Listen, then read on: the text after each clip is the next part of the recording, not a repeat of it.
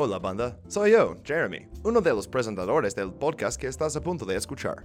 Es posible que hayas notado que el capítulo de la semana pasada salió con una semana completa de retraso. Intentamos investigar, escribir grabar los capítulos con antelación, pero también tenemos otros trabajos y se nos agotó el colchón de tiempo. Así que esto es lo que decidimos hacer. Esta semana, o sea hoy, recibes un capítulo bonus completamente gratis, incluso si no eres suscriptor de Patreon. Publicamos este capítulo hace varios meses, pero dado que nos referimos a Smedley Butler en casi todos los capítulos de la serie actual de Guerras Bananeras, decidimos que todos ustedes deberían escucharlo ahora.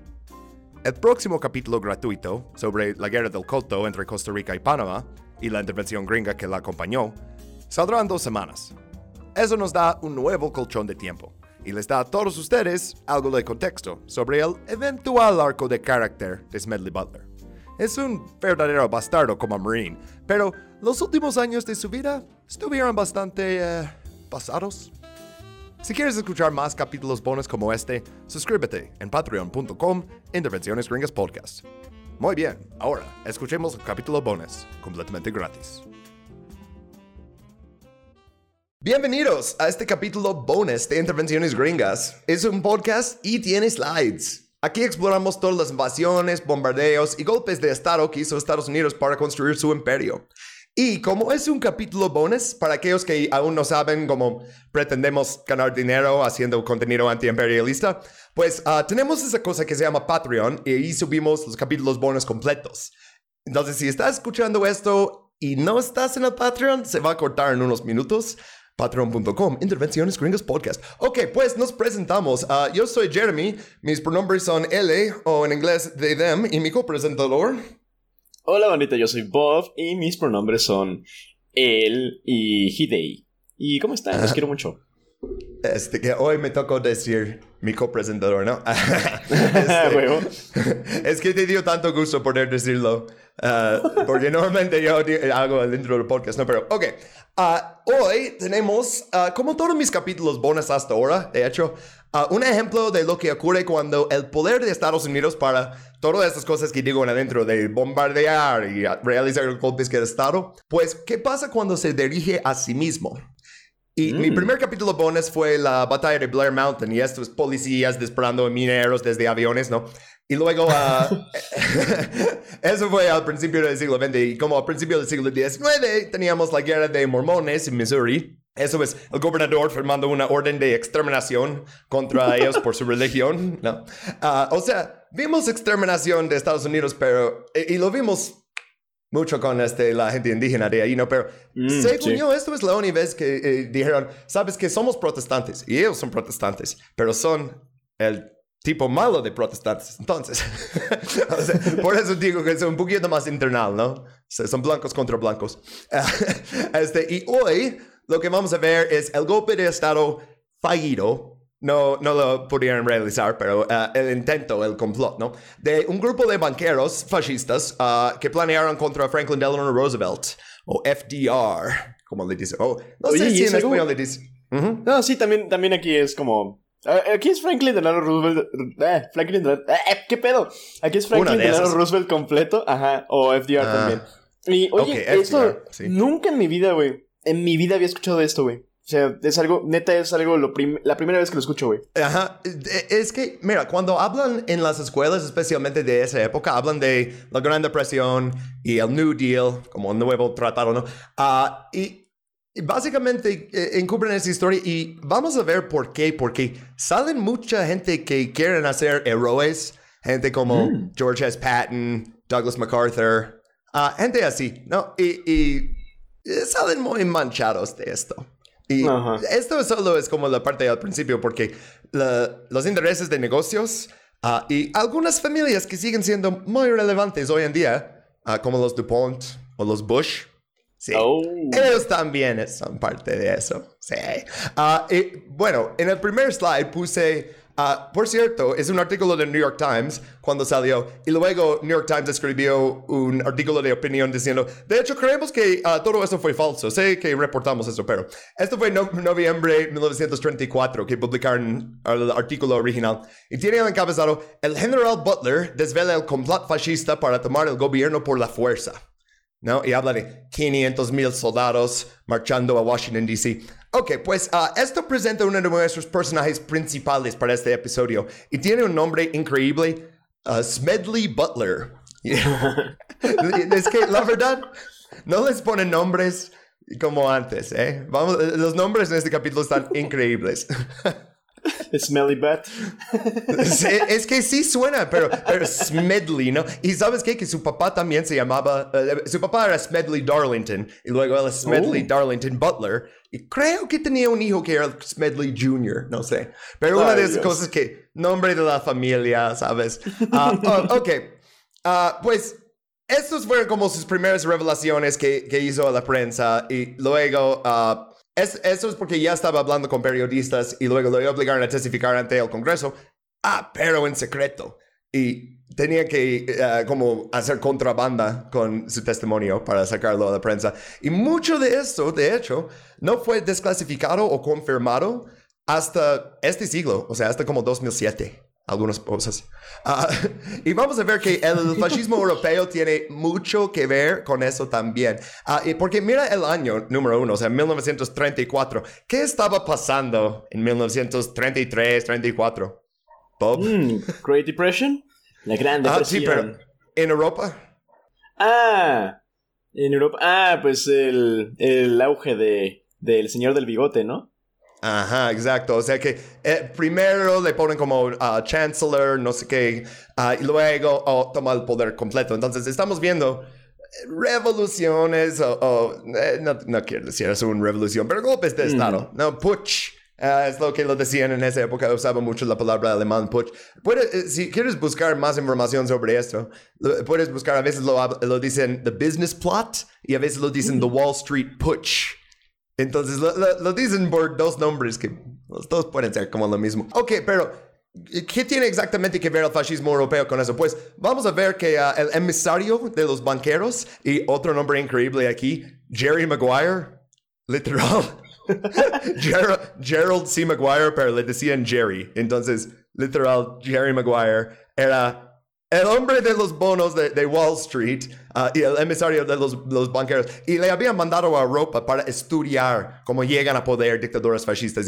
entonces, uh, eh, le mandaron a, Alemania, le mandaron a Francia, porque Francia tenía fascistas en esa época. No hmm. tomaron poder, bueno, luego colaboraron con los nazis después, algunos, pero... Uh, eh, hablamos un poquito de las fuentes antes de empezar con el segundo slide. Uh, hay muy buenas fuentes sobre el intento de golpe, incluyendo el, propio libro de Smedley Butler. Pero después de que apareció ante el comité, por cierto, ese comité, otro buen nombre, uh, comité uh, McCormack Dickstein, pero también conocido como Comité Especial de Actividades Antiamericanas, que iba a ser el nombre mm. después de, ante los juicios de McCarthy, pero... bueno, los, iba a decir. Ajá, pues todos los multimillonarios involucrados cerraron filas y la clase de gente no investigó más. Tiene control de los periódicos, tiene control del Congreso y del Senado y era, boom, cerramos todo eso. Uh, y pues hay algunas cosas que no publican del informe final del comité hasta el día de hoy, ¿no? Uh, ¿Quién sabe por qué? Pero, ok, la, investigación del, del, intento, ¿no? Viene al final. Necesitamos empezar desde el principio, que es... Uh, realmente dos años antes, 1932. Excelente. Entonces, hablamos del Bonus Army. Y esto sí te enseñan tantito en la escuela en Estados Unidos, pero mm. realmente lo mencionan como ah, una nota de pie en la página, ¿no? Como, oh, esto pasó, tal vez hay una foto y no habla más de eso. Pero uh, justo lo que dijiste, Bob, de la Gran Depresión, esto afectó a muchísima gente en Estados Unidos, obviamente, ¿no? Ah, y no quiero divagar en la Gran Depresión y sus, ah, lo que lo precipitó y todo. No, pero básicamente tienes mucha gente sin trabajo, sin dinero, perdiendo su tierra. Ah, y bueno, lo que podemos ver en los slides son veteranos de la Primera Guerra Mundial en Washington, D.C. Y son un chingo, por eso lo decían The Bonus Army, o sea, el ejército de bonificación, el ejército de bonus.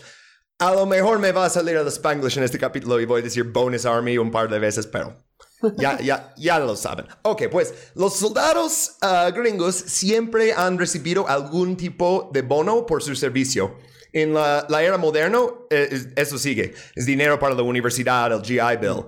Este, al principio de la guerra global contra el terrorismo, ah, ofrecieron hasta 20 mil dólares como bonos de alistamiento y reenganche. ¿No? Y a veces no lo mm. recibes, ¿no? a veces dicen, oh, sí, te va a tocar un bono de 5 mil dólares y tal vez no. Ah, pero esto pasa desde todas las guerras. O sea, las guerras de Berberia, los marineros se repartían el botín de los, los barcos que capturaban. Entonces, estás en la Marina de Estados Unidos, pero también puedes ser un pirata de una manera, ¿sabes? O sea, si capturas un barco, te quedas con las cosas, ¿no?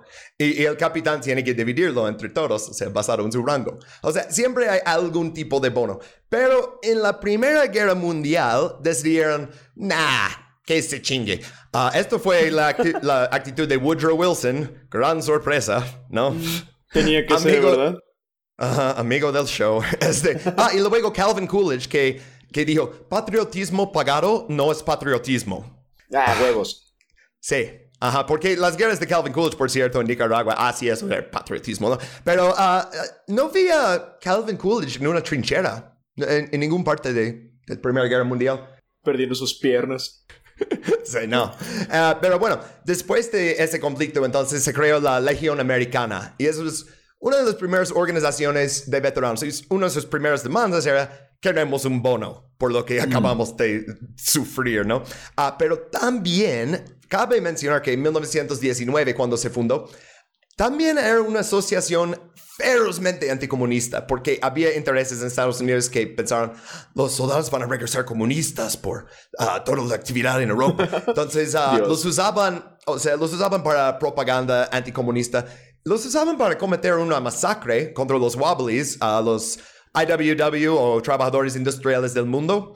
Uh, Uno de los sindicatos muy grandes, ¿no? Este, creo que en algún momento hacemos un capítulo sobre ellos, Eugene Debs, pero uh, esto fue la masacre en Centralia, Washington. No vamos a entrar mucho en los detalles de eso, no, más lo quiero mencionar porque la Legión Americana queremos algo justo para los soldados, ah, pero también no Ah, estamos muy en contra del comunismo, ¿no? Ya, ambas cosas van a ser importantes al ratito. Que es oximorónico, ¿no? Es como una contradicción a sus propios ideales, güey. Es exacto. Todo esto que vamos a ver es una contradicción de, de los banqueros diciendo, mira, mira, mira, estamos con los mismos intereses. Y Smedley Butler diciéndoles, ah, no, en, en, ninguna manera. Y ellos, mira, mira, mira, tú eres muy popular.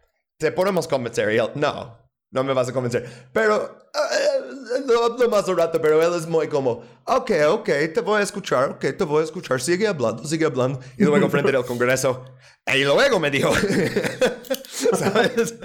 Este, ah, ok, pues 1924 los veteranos lograron conseguir un bono por la Primera Guerra Mundial, pero uh, tenía un chistecito y esto fue que uh, eran certificados que no pueden canjear hasta 1945. Y qué puy, no manches, qué coraje. Te vamos a pagar en 21 años. Y mira, puedes prestar como hasta, creo que hasta 12% del valor del banco. Era toda una cosa y dicen, ah, ok, pues nos dieron algo. Y aparte el certificado tiene valor igual al pago prometido más el interés compuesto. Pero llegando a la Gran Depresión, dicen, ok, ya acumulamos suficiente interés y queremos nuestro dinero. Entonces, uh, el sargento, otro nombre increíble, Walter Waters, Walter W. Waters. Este, pues él era de Portland, Oregon, que está hasta, sabes, o sea, el coste occidental, ¿no? Uh, arriba de California ahí. Uh, pues él reunió como algunas fuentes dicen 200, otros 300, pero entre como 200, 300 veteranos desempleados ahí en esa área de Portland. Y dicen, vamos a ir a Washington y vamos a exigir que nos paguen nuestros bonos. Y suben a un tren y pues provocan un poquito de conmoción. La gente dice, ah, ¿por qué van? ¿A dónde van? Ah, vamos a ir a Washington. Oh, yo también por este servicio, yo también quiero mi dinero. Y cuando llegaron a Washington ya contaban con 43 mil manifestantes. Mm.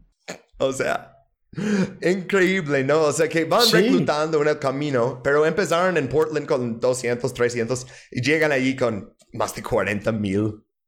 Oh, o sea, y bueno, 17 mil veteranos uh, y lo demás eran como sus familias. Y cada vez que eh, viaja cualquier ejército en la historia, también hay gente que como le sigue, ¿no? O sea, Vas a encontrar gente que va a ir para cocinar, este, gente que va a ir para ser prostitutas, o sea, quién sabe. Ah. Pero uh, hay, hay, todo, ¿no? o sea, un, un, campamento de, de, más de 40 mil personas. ¡Wow! principal demanda del ejército de bonificación, como imaginas, pago inmediato en efectivo de sus certificados. Dicen, mira, prestamos, sí, prestamos servicio en la época de necesidad del país y ahora necesitamos todos uh, que nos echen la mano. Y, oye, eres el gobierno, tú puedes imprimir dinero, échamelo. Bueno, el presidente en esa época es uh, Herbert Hoover. Más sobre él en el siguiente slide. Pero, uh, le puse a Walter Waters ahí en el slide y está ahí con las botas como... Y no encontré el contexto de esta foto, uh, pero hmm. parece que está corriendo de una policía y... Nomás me, me encanta esa energía, ¿no? y por cierto, la estampita que puse ahí, eso no es una estampa oficial de Estados Unidos. Eso es. En, esa época hacían algo que se llama Cinderella Stamps y era como puedes imprimir tus propias estampitas que, y nomás ponerlo en cartas como. Ah, qué ah, chido. Eh, al lado de la estampa que realmente van a usar y así. No, era como una cosa de, ¿sabes cómo la gente hace graffiti en esos postales y lo pegan en la pared? Una cosa medio así, ¿no? El ancestro. Ah, pues, ok. Llegando a Washington, necesitan a dónde vivir, entonces montan un poblado de chozas, básicamente. O sea, lo que lo decían en, en aquella época, Hooverville, ¿no? Cada, hmm. cada lugar con casas así de lámina era un Hooverville, porque Herbert Hoover es uno de esos de oh, gobierno pequeño bueno, gastar dinero malo, ¿no? Uh, no hmm. ninguna ayuda económica para sus hambrientos ciudadanos, porque esto sería comunismo. ah, pero ¿qué tal la presa, eh? ¿Qué tal Hoover Dam? No estoy seguro si es el mismo Hoover. A ver, mm. ¿sabes qué? Eh, es un capítulo bonus, lo puedo googlear mientras sí. A ver, ¿por qué Hoover Dam named? Es que. Ah, no. Creo que no, creo que es otro. Es que. No, no, no, no, no, sí. Es named for Mr. Herbert Hoover. Oh, qué, shit. ¿Qué rollo? Ah. Oh, y luego lo decían Boulder Dam. Wow, ok. Hay, hay cosas que, que no sé. no quiero decir en mi podcast con mucha confianza porque no lo sé. Qué, qué, cagado, ¿no? Que hay dinero para hacer obras públicas en su nombre, pero no hay dinero para pagarle a los soldados. Ah, sí. No, pues es que necesitas. Uh, es como todos los presidentes, la verdad. En, uh, en cualquier país, quieren proyectos prestigiosos, cosas que luego se van a acordar. Tren Maya. Ah, ok, pues 15 de junio 1932, la Cámara de Diputados de Estados Unidos aprobó el billete de bonificación Wright Patman para dar a los veteranos su dinero en efectivo. Ya, chido. Ok, pero esto es la Cámara de Diputados. Todavía necesitan que vote el Senado, ¿no? Más de 6.000 manifestantes se concentraron en el Capitolio el 17 de junio para el voto del Senado. Entonces, seguramente el sabio Senado va a ver las demandas de sus veteranos con alta importancia, ¿no? Ni cerca. Derrotado 62 a 18. Wow. Ni cerca. Pero Les valió verga, literal. Exacto, pero ya llevaste 40 mil personas, más de 40 mil personas ahí, ¿no? Entonces, ¿qué crees? ¿Que van a recoger su bate y su pelota y marcharse a casa? no. Pero ellos no van a hacer ningún tipo de violencia. Uh, esto va a ser el Estado, como vemos en el siguiente slide, donde puse Hoover como Mr. Burns explicando que, que prefiere el toque vivo que da los golpeadores. Que honestamente está mejor en inglés. I, uh, nothing sends a message like hired goons. Dice algo así. Pero busque el doblaje latino para, para hacer perfecto eso. Uh, y bueno, lo que estamos viendo es uh, la policía y luego el ejército con fuego destruyendo todas las casas que construyeron allí. Ah, y también ah, unas tumbas. Ok, llegamos a eso en un momento. Porque presidente Herbert Hoover ordenó la expulsión de los veteranos restantes. Muchos sí habían ido, eh, por eso digo restantes. Ah, algunos se fueron, pero obviamente no todos, ¿no? Y el jefe de la policía en Washington, otro nombre increíble aquí, Pelham D. Glassford, pues Uh, el jefe Glassford, este, él antes fue un oficial del ejército uh, y él dirigía a soldados gringos en Filipinas, en Hawái, en Francia durante la Guerra Mundial y en México durante la expedición por Pancho Villa. Wow. Uh, pero también él había ayudado al ejército bonus. O sea, antes de eso, él estaba llevándoles comida Ah, y, básicamente permitiendo su protesta pacífica. O sea, ellos son veteranos, estaban haciendo como desfiles, pusieron nombres de las calles, uh, pusieron escuelas y todo esto. Y, uh, ¿sabes? O sea, les estaba ayudando en todo eso. Entonces, cuando Hoover le ordenó, ok, tienes que expulsarlos, él dijo, uh, no, no, no, dame una semana para ir a hablar con todos ellos y decirles que se vayan, ¿no? Y esto es lo que pasó al principio, que muchos sí se fueron específicamente, pero otros dijeron, mira, ¿a dónde? Porque donde, de donde yo soy no hay trabajo, no hay nada. O sea, ya subí al tren hasta aquí, ya construí una casita, no me voy a ningún lado. Perdón, pero no, me van a tener que sacar de aquí a la fuerza. Y pues, es exactamente lo que hicieron. Solo seis días después, ni una semana, uh, Hoover uh, ya le rasquía este, su dedo negativo, ¿no? Uh, pues el fiscal general de Estados Unidos William D. Mitchell, pero no el Billy Mitchell del capítulo de West Virginia, otro Billy Mitchell que está mm. atacando a ciudadanos. Eh, cosas raras, ¿no? De la historia. Ah, porque cuando vi ese nombre pensé, ¿el Billy Mitchell de las Fuerzas Aéreas? Y lo busqué y, y uh, no, es otro. sí, ¿no? Uh, bueno, él ordenó que los veteranos que quedaban fueran expulsados de la propiedad del gobierno. Y la policía de Glassford ejecutó la orden porque seguimos órdenes, ¿no? Ah, pues tenemos las fotos en la slide. Ah, dos veteranos fueron asesinados en esta primera acción bajo las órdenes del presidente por atreverse a pedir el dinero que les correspondía. ¿Cómo se atreve? ¿No? Qué culero, güey. Sobrevivieron a la Primera Guerra Mundial y tuvieron que morir en su propio país porque no les pagaron. Ajá, sí. Sí, o sea, y aparte, vieron, ah, la gente quería salir de de esa guerra, ¿sabes? Y vieron cómo los rusos salieron porque tuvieron una revolución. Entonces, en todos los otros países europeos, cuando regresaron al gobierno, era como, ah, te vamos a regalar un chingo de cosas para que se queden quietos. y, y así. Y en Estados Unidos era, ah, no, ni te pagamos un bonus. Eh, o sea, eh, y no estamos hablando de realmente tanto dinero, pero ah, eh, quiero básicamente terminar con el bonus army, pero van, a salir unos personajes aquí que van a ser muy importantes.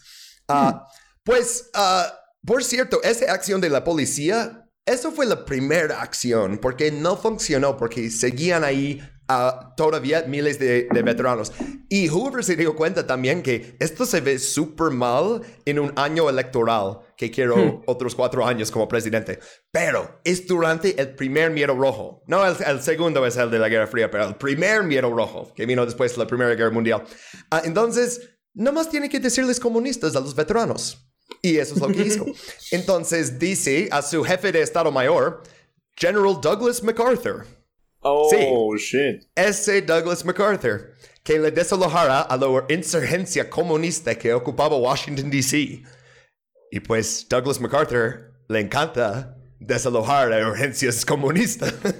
este, uh, pero sí, es lo mismo que dicen en Santo Domingo, que no eran comunistas, o en Guatemala, que no eran comunistas, o en Indonesia y ah, vamos a grabar este capítulo más adelante, pero ah, pues MacArthur ah, tomó personalmente, y esto es, según yo, el único tiempo que eso ha pasado en la historia moderna de Estados Unidos, que el Chief of Staff, el jefe de Estado Mayor, toma control de divisiones de infantería y caballería. Y también, por cierto, fueron apoyadas por seis tanques. ¡Wow! Sí, tanques en Washington, D.C. contra veteranos. Así es. Thank you for your service. Now get the fuck out. así es. o sea, ni siquiera, este, oh, tengo un drop por eso, pero a ver dónde está. ni siquiera como. So I'm gonna pay you $100 to fuck off. O sea, sin el $100, no más fuck off.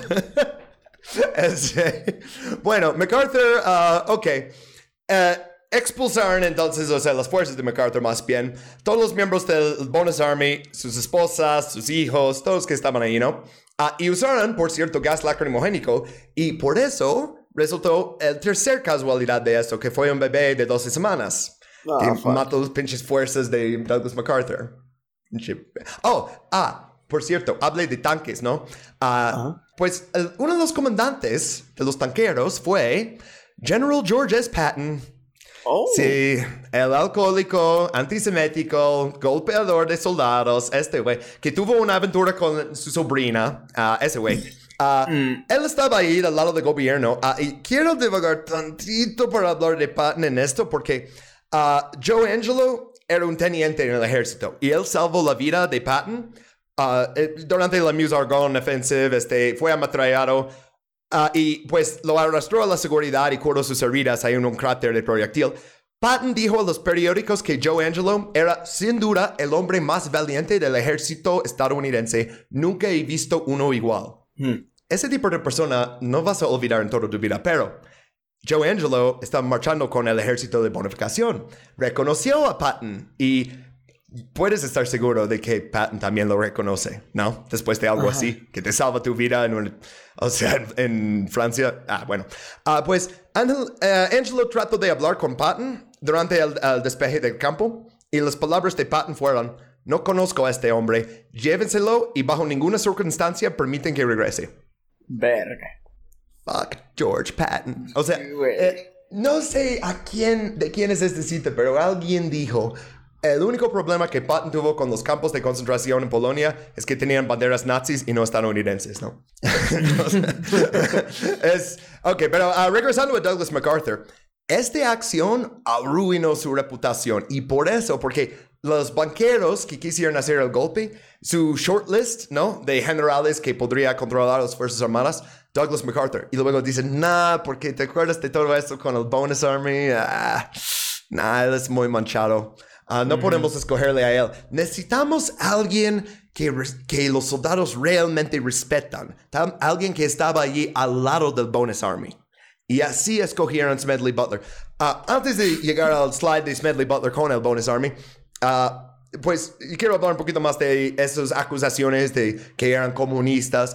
Hoover después vio que los periódicos no estaban aceptando eso, entonces él dijo, ok, pues el 28 de julio pasado anuncié que había ordenado al Departamento de Justicia que investigara exhaustivamente y informara en su totalidad sobre los incidentes de los llamados disturbios uh, ese día en Washington.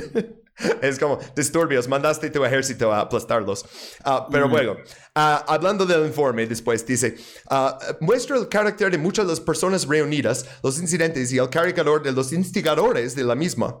Eh, instigador fue él, pero ok. Ah, deseo afirmar enfáticamente que la extraordinaria proporción de elementos criminales, comunistas y no veteranos entre los manifestantes, tal como se muestra en ese informe, no debe considerarse como un reflejo de los muchos miles de hombres honestos y respetuosos de la ley que vinieron a Washington.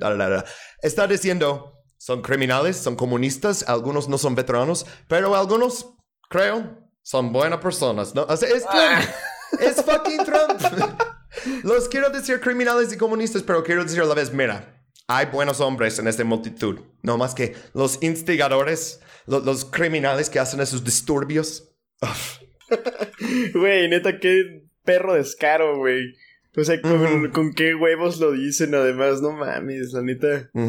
Qué gacho, güey, qué gacho ser estadounidense y haber ido a pelear en otro país, güey, y todo, tener que pasar por toda esta mierda, güey. Y luego todavía, o sea, imagínate, güey, puede ser que haya, que haya habido uno que otro comunista, ¿no? Por ahí, güey. Pero, güey, o sea, todavía... Ajá, y pero todavía que son la mayoría anticomunistas, güey, y que te digan eso. Qué culero, güey. o sea, es que nadie tenía trabajo, no tenían a dónde ir, estaban ahí por dinero que les correspondía y no se los dieron y luego les echaron a fuerza y luego les dicen comunistas. Y ah, también les decían cosas como vagabundos, ¿no? Y Smedley mm. Butler, ahora sí llegamos a él. Y uh, puse, de hecho, aquí él hablando con el ejército Bonus. Puse varias imágenes de él y, ah, caricaturas de política de la época y así, pues. Ok. Él es el general, ¿no? Pero el movimiento original, ¿no? De Walter Waters, él fue un sargento. Y para los que tengan como una vida social normal y no se pasen por la Wikipedia estudiando sistemas de clasificación militar de diferentes países, pues, ok, cuerpo de oficiales, o sea, tus tenientes, tus capitanes, así, hasta generales, en Estados Unidos no están tan segregados de los soldados alistados como en Reino Unido o en hmm. Prusia o algo, ¿no? Pero aún así, regla general, los hombres alistados no confían tanto en los oficiales, ¿no? O sea, hmm. especialmente oficiales generales. Por eso necesitaban como un sargento para reclutar a todos estos, ¿no? Ah, pero Smedley Butler, pues Smedley Butler fue como este general oficial raro que fue súper amado por todos, desde los soldados rasos, o sea. Ah, y también Walter Waters es del ejército regular que es mucho, mucho más grande que los Marines. Smedley Butler era un Marine. Y la verdad es que si no eres un Marine, probablemente piensas que los Marines son unos cabrones raros. O hmm. sea, así es. Por los chicos de la Marina, los chicos del ejército dicen, ah, fucking Marines, ¿no? entonces, tienes un general de los Marines, pero está súper, súper amado por sus hombres. Y pues, ¿por qué? Pues, número uno, los trata con respeto. Como ningún otro tipo, especialmente en la Primera Guerra Mundial, que es, ah, mandamos 60 mil chicos a morir. Ah, y, ok, pues no logramos nada. Manda, manda 60 mil más. pues uh, él, no, no, era tan así. Uh, le decían uh, el viejo ojo de sable, o Old Gimlet Eye en inglés, que, y lo mm. decían eso porque tenía... Si has visto Full Metal Jacket, ¿no? Como la mirada de los Marines, The Thousand Yard Stare, le, eh, le, dicen eso por eso. Wow. Por cierto, hablamos un poquito de su registro de servicio. Se alistó en, en los Marines en 1898 primer año de verdadero imperio gringo, ¿no? Tenía 16 años, pero uh, Smedley tiene uno de esos rostros que parece viejo en todas las fotos, incluso cuando era joven. Entonces, uh, en 1900, 1898, tiene 16 años, pero dice, ah, uh, tengo veintitantos años, tengo tantos años de estudios, y le meten como teniente. O sea... Neta, el, reclutamiento de los Marines, o bueno, todo el ejército en esa época es, tenemos una guerra, necesitamos hombres para el frente. Y él, ah, uh, soy grande y uh, tengo estudios. Y dicen, ah, ok, puedes ser teniente, ven, ven, aquí está tu pistola. uh, pero sí, o sea, no es que, oh, él viene de, ah, bueno, de hecho, sí viene de una familia con bastante poder político dentro de Pensilvania, no, no tan mm. nacional, pero aún así es como alguien que empezó desde joven y prestó la mayoría de su vida a eso. Ah, es una de solo 19 personas en la historia de Estados Unidos que ganó la medalla de honor dos veces. Wow. Por diferentes acciones. sí. primera fue en China durante la rebelión Boxer y tengo esa imagen de eso en una slide. Ah, ah, salió de una trinchera para salvar a un marine herido. Recibió un disparo él y aún así nadó a través de un pantano llevando el herido sobre su espalda hacia la seguridad. wow. Ya, y hasta le hicieron ese dibujo. La segunda, si eres fan de Intervenciones Gringas, el podcast, ah, tal vez no lo ves eh, tan heroico, porque esto fue por aplastar una posición rebelde en Haití eh, mm. durante las guerras bananeras. Y, y, menciona específicamente combate cuerpo a cuerpo, y que como su grupo de Marines eliminaron todos de la posición sin perder ningún hombre. Entonces, Entró con, ah, entró con 50 hombres y ah, asesinaron un montón de haitianos sin usar armas, nomás con sus manos y espadas, y ¿no? O sea, chale. Pero digo, eh, su carrera es súper larga de, de, diferentes guerras. Como dije, eso es la e, época dorada del imperialismo gringo, ¿no? Pues aparte de la guerra eh, estadounidense y la rebelión Boxer y Haití, ya mencionamos esos tres, también prestó servicio en Filipinas, Honduras, Nicaragua, República Dominicana, Cuba, Veracruz, México, Puerto Rico, la Primera Guerra Mundial y la Segunda Intervención en China en 1927. O sea. ¡Wow! Sí, o sea, sí está. A todos lados le mandaron. Es, que así pasa con los Marines, ¿sabes? los Marines siempre son los que mandan a las batallas más culeras, ¿no? y con la, menor, la menor cantidad de equipo también, güey, las cosas más viejas. Neta, sí. No, sí, o sea, eh, les dan tan poquito dinero a los Marines y, o sea, por eso ah, dicen como los Marines, estar en el cuerpo de Marines es como aprender a, a comer sopa con un cuchillo, ¿no? Tienes que aprender a hacer más con menos, ¿no? Ah, pues uh, este señor entonces hizo un chingo de imperialismo, entonces ¿por qué lo estoy estaneando tanto? bueno, voy a leer una cita de él que hizo a un discurso a la Legión Americana en 1931 y dice, pasé 33 años y 4 meses en el servicio militar activo y durante ese periodo pasé la mayor parte de mi tiempo siendo un musculoso de clase alta para el gran negocio, Wall Street y los banqueros. En resumen, fui una chantajista, un gángster del capitalismo. Ayudé a enderezar a Honduras para las compañías fruteras estadounidenses en 1903. Ayudé a purificar Nicaragua para la Casa Bancaria Internacional de los Hermanos Brown en 1902 a 1912. Ayudé a hacer que México y especialmente Tampico fueran seguros para los intereses petroleros estadounidenses en 1914. Lleve la luz a la República Dominicana para los intereses azucareños estadounidenses en 1916. Ayudé a hacer de Haití Cuba un lugar decente para los chicos de National City Bank recaudar ingresos ayudé a violar media docena de repúblicas centroamericanas en beneficio de Wall Street. En China, en 1927, ayudé a que la Standard Oil siguiera su camino sin ser molestada. Mirando hacia atrás, podría haber dado a Al Capone algunas pistas. Lo mejor que pudo hacer Capone fue apurar su chanchullo en tres distritos. Yo apuraba en tres continentes. Bestia, güey. Sí, este señor regresó con tanta sabiduría de solo me mandan aquí para ganar dinero. O sea, no me van a convencer lo contrario. Yo hice todo el trabajo sucio y vi que en beneficie. Y no fui yo y no fueron mis soldados, ¿no? es, en otras palabras, Smedley Butler es nuestro invitado soñado para el show. o sea, necesitamos hacer una sesión de espiritismo, ¿no? Como la, esposa de Abraham Lincoln. no mames. Güey, la neta. Wow, o sea, hay gente que, que ha hecho esas cosas, güey, y que regresa y que todavía como que regresan como que más afianzados, ¿no? En su, en su visión American del mundo. Sniper. Ajá, güey. Sí, totalmente, totalmente. Y, güey, o sea, qué huevos de haber llegado todavía tan lejos, de haber sido, pues, también una figura tan respetada dentro del ejército, güey, pues, darse cuenta, ¿no? O sea, poder ver y decir, verga, o sea, las mamadas que hice estuvieron muy culeras y fue nada más por dinero, güey. Sí. Exacto, o sea, y, dice los nombres, o sea, no está diciendo, sí dice Wall Street, pero luego dice como Casa Bancaria Internacional de los Hermanos Brown, que cuando lleguemos al, capítulo de los Banana Wars vamos a hablar mucho de eso, ¿no? Pero habla de Standard Oil, está ahí diciendo los nombres, ¿no? Ah, y eso es lo que le metía en problemas, uh, por cierto, el mismo año que hizo ese discurso, uh, repitió públicamente el chisme de que Benito Mussolini atropelló a un niño con su coche que es, era una de esas cosas conocidas, pero no lo dices al periodista, ¿no? Porque Mussolini era un amigo muy especial de Herbert Hoover. Entonces, mm. uh, Hoover ordenó específicamente que Butler fuera sometido a un corte marcial pero wow. eso se veía muy mal. Eso es antes del Bonus Army incluso.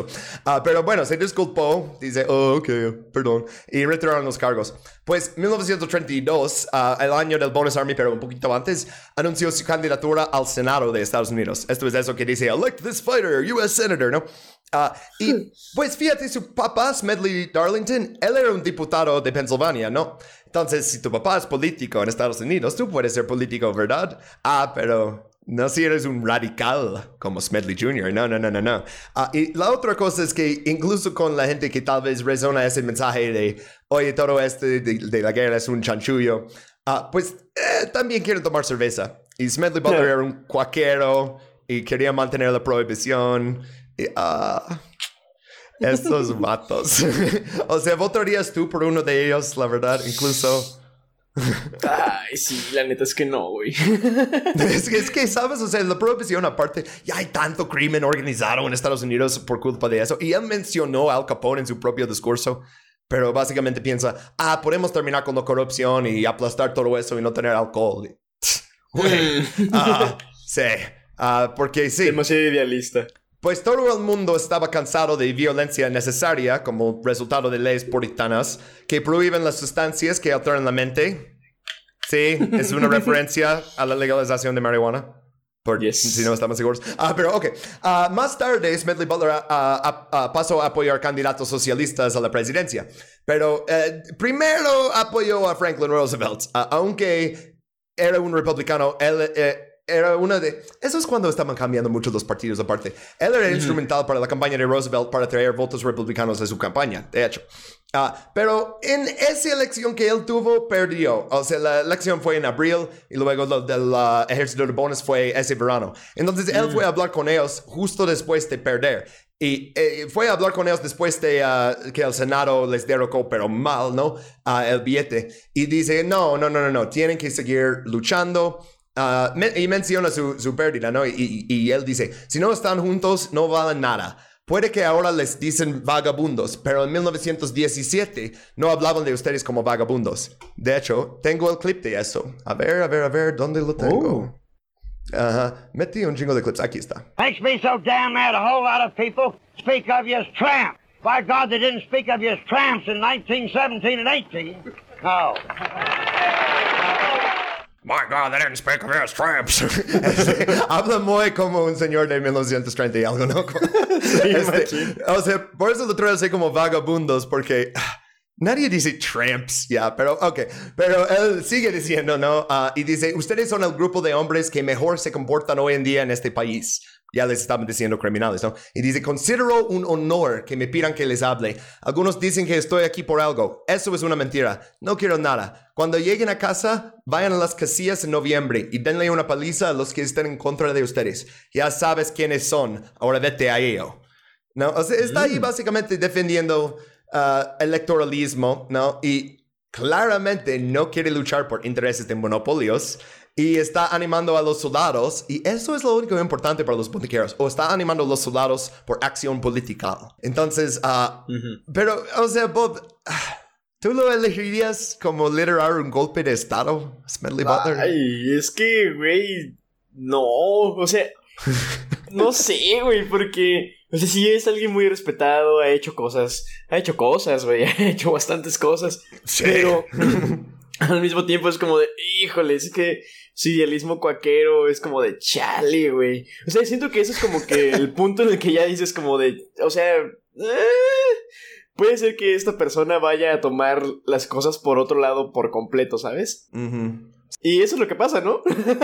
Sí, pues sí, exactamente. Entonces, ahora sí vamos a llegar más a, nuestros villanos de hoy, que son ah, dos personas que se presentaron como Bill Doyle, comandante de la Legión Americana de Massachusetts, y Gerald C. Maguire, Jerry Maguire, comandante de la Legión Americana en Connecticut. Ellos fueron a visitar a Smedley Butler por primera vez el primero de julio de 1933.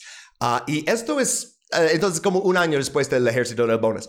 Y solo cuatro meses después de que Estados Unidos juró un nuevo presidente, el presidente Roosevelt. Y aquí lo tenemos y lo dibujaron como, como capitán de un barco, hmm. ¿no? Porque Roosevelt es familia de marina. Y, ah, porque tenemos realeza en Estados Unidos. Ah, pues, ah, aunque no lo quieran admitir, te gusta este meme, por cierto, estoy bastante Contento con mi segundo meme de señor Burns en los slides. de los perros. Este, ok, pues, uh, noviembre de 1932, FDR ganó su primera de cuatro elecciones al final, uh, pero en esa época no tomamos el poder hasta marzo del siguiente año. Entonces, uh, pero su victoria ni cerca, otra vez, ganó 42 de 48 estados que tenían en ese entonces. Hoover entonces ganó seis estados.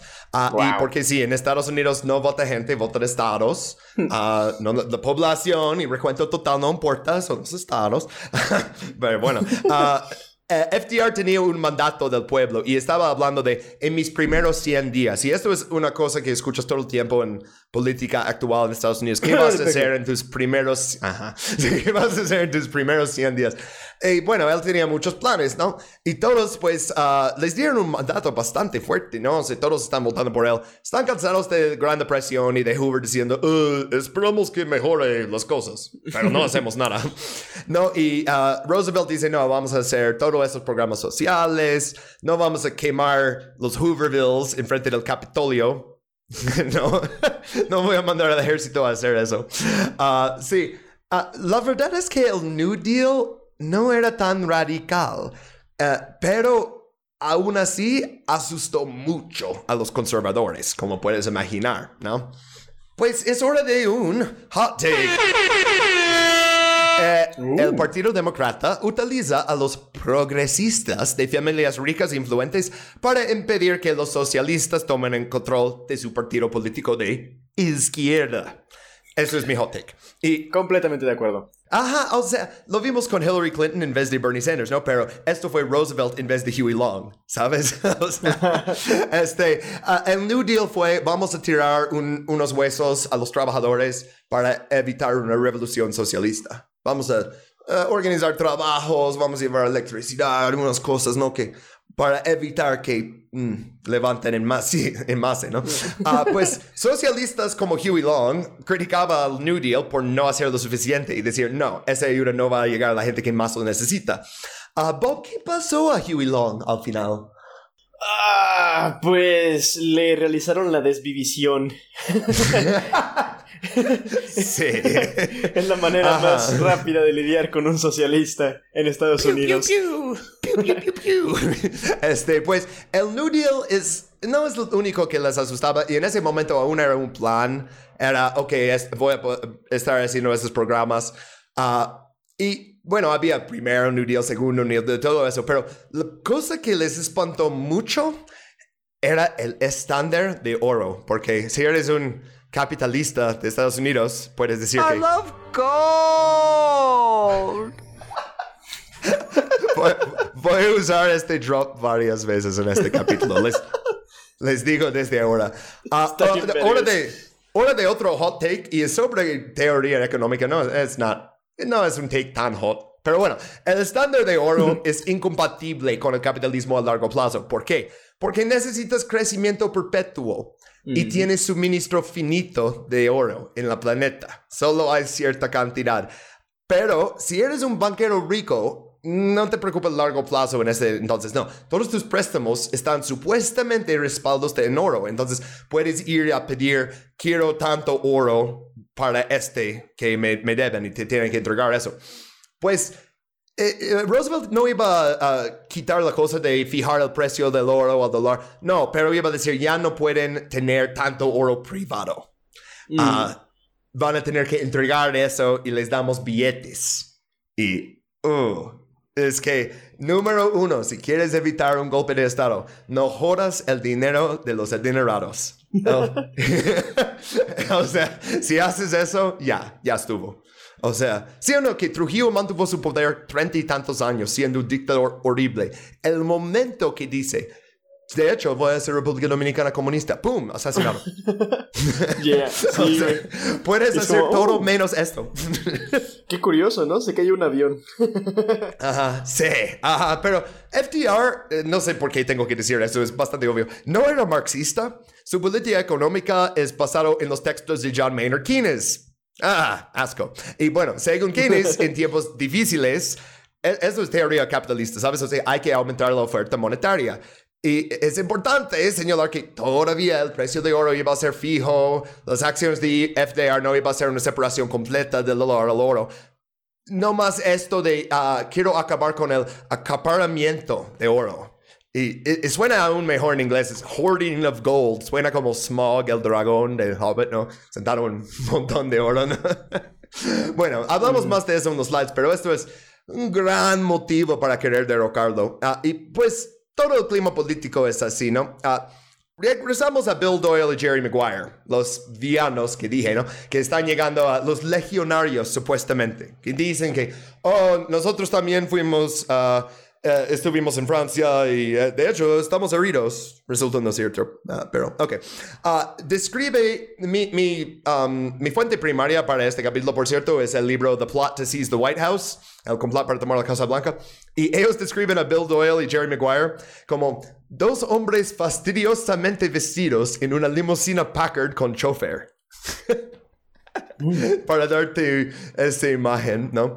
Ah, pues llegan a la casa de Smedley Butler. Primera cosa que hablan es, queremos eliminar un líder del poder. Pero no, no es Roosevelt todavía, no. Uh, están hablando del liderazgo de la Legión Americana. Uh. Y Smedley Butler dice, sí, neta, a mí tampoco me, me caen bien eso de usarlos como rompehuelgas contra los Wobblies. No, no, no. Bueno, ah, no, eso no era su problema. Su problema era, ah, creemos que la familia real, así lo decían a los líderes de la Legión Americana, necesitamos cambiarlo por, como un sistema más democrático, que todos los soldados pueden escoger sus representantes. Y Smedley está como, ah, ok, está muy bien, ¿no? Uh, le parece excelente todo hasta ahora. También mencionan a FDR en la primera reunión y dicen que, sabes que FDR te desinvitó personalmente de la Legión Americana de su convención en Chicago. esto es completamente falso. FDR no tuvo nada que ver con eso.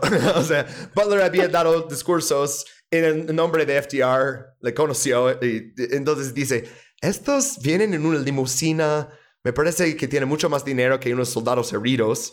Ah, ok, no sé, tal vez su tío le dejó dinero, ¿no? Pero tal vez no representan al soldado común. O sea, ¿qué es este odio contra FDR que me están diciendo desde el principio?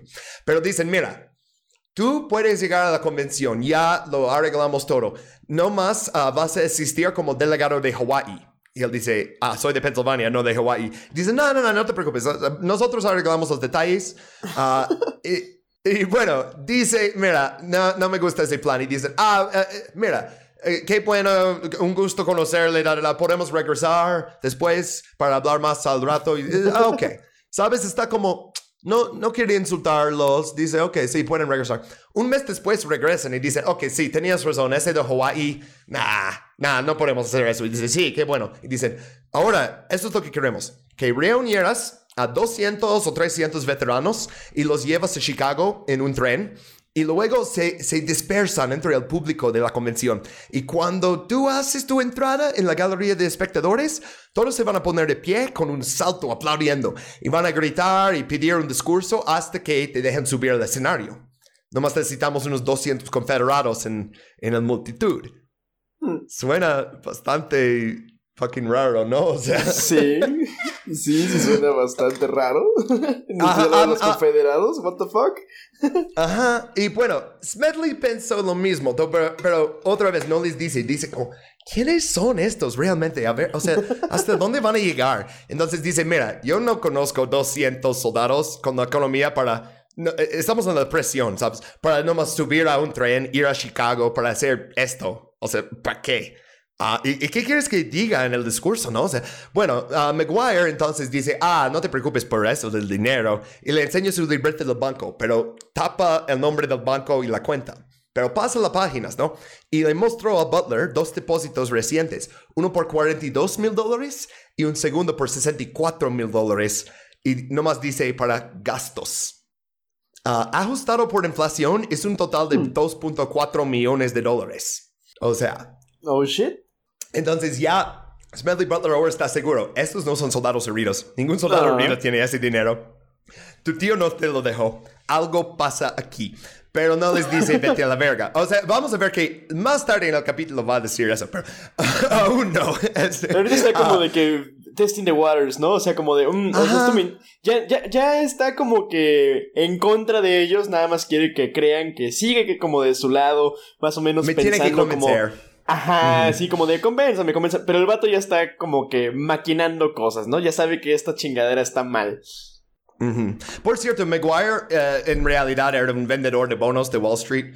Ah, oh, creo que dije eso antes, pero eh, eh, cabe destacarlo, ¿no? O sea, este, uh, entonces, pidió ver el discurso. Dice, ok, ¿cuál es ese discurso que quieren que pronuncie?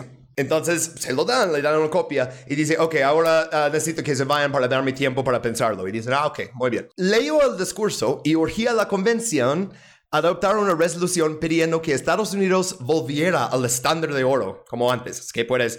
Eh, eso del estándar de oro, realmente Estados Unidos no se quitó el estándar de oro hasta Nixon en 71, pero eh, eh, la, la departura, bueno, la salida del estándar de oro de antes, ¿no? Entonces, uh, supuestamente en el discurso era, oh, ya nos, van a ya nos va a tocar el bono uh, que nos habían prometido, ¿no? O sea, el, del ejército bono, o sea, en 45. Pero no queremos que el dinero sea papel sin valor. Entonces, necesitamos esto. Como si fuera una preocupación principal de los soldados, los veteranos, ¿te imaginas? Ajá. Pues, ok, ah, ahora vamos a enterarnos quién financiaba esto. Y el, primer foto ahí, este, uh, el, chico ahí con el, traje de tres piezas y el puro cubano, uh, este fue Jerry Maguire, ¿no? Y el güey en medio, pues este fue un soldado, entonces sí, financiado por, en un caso, un soldado. Pues ¿cuál? Pues a Maguire se le escapó de uno de sus apoyos financieros, el Colonel, o Coronel Grayson M.P. Murphy.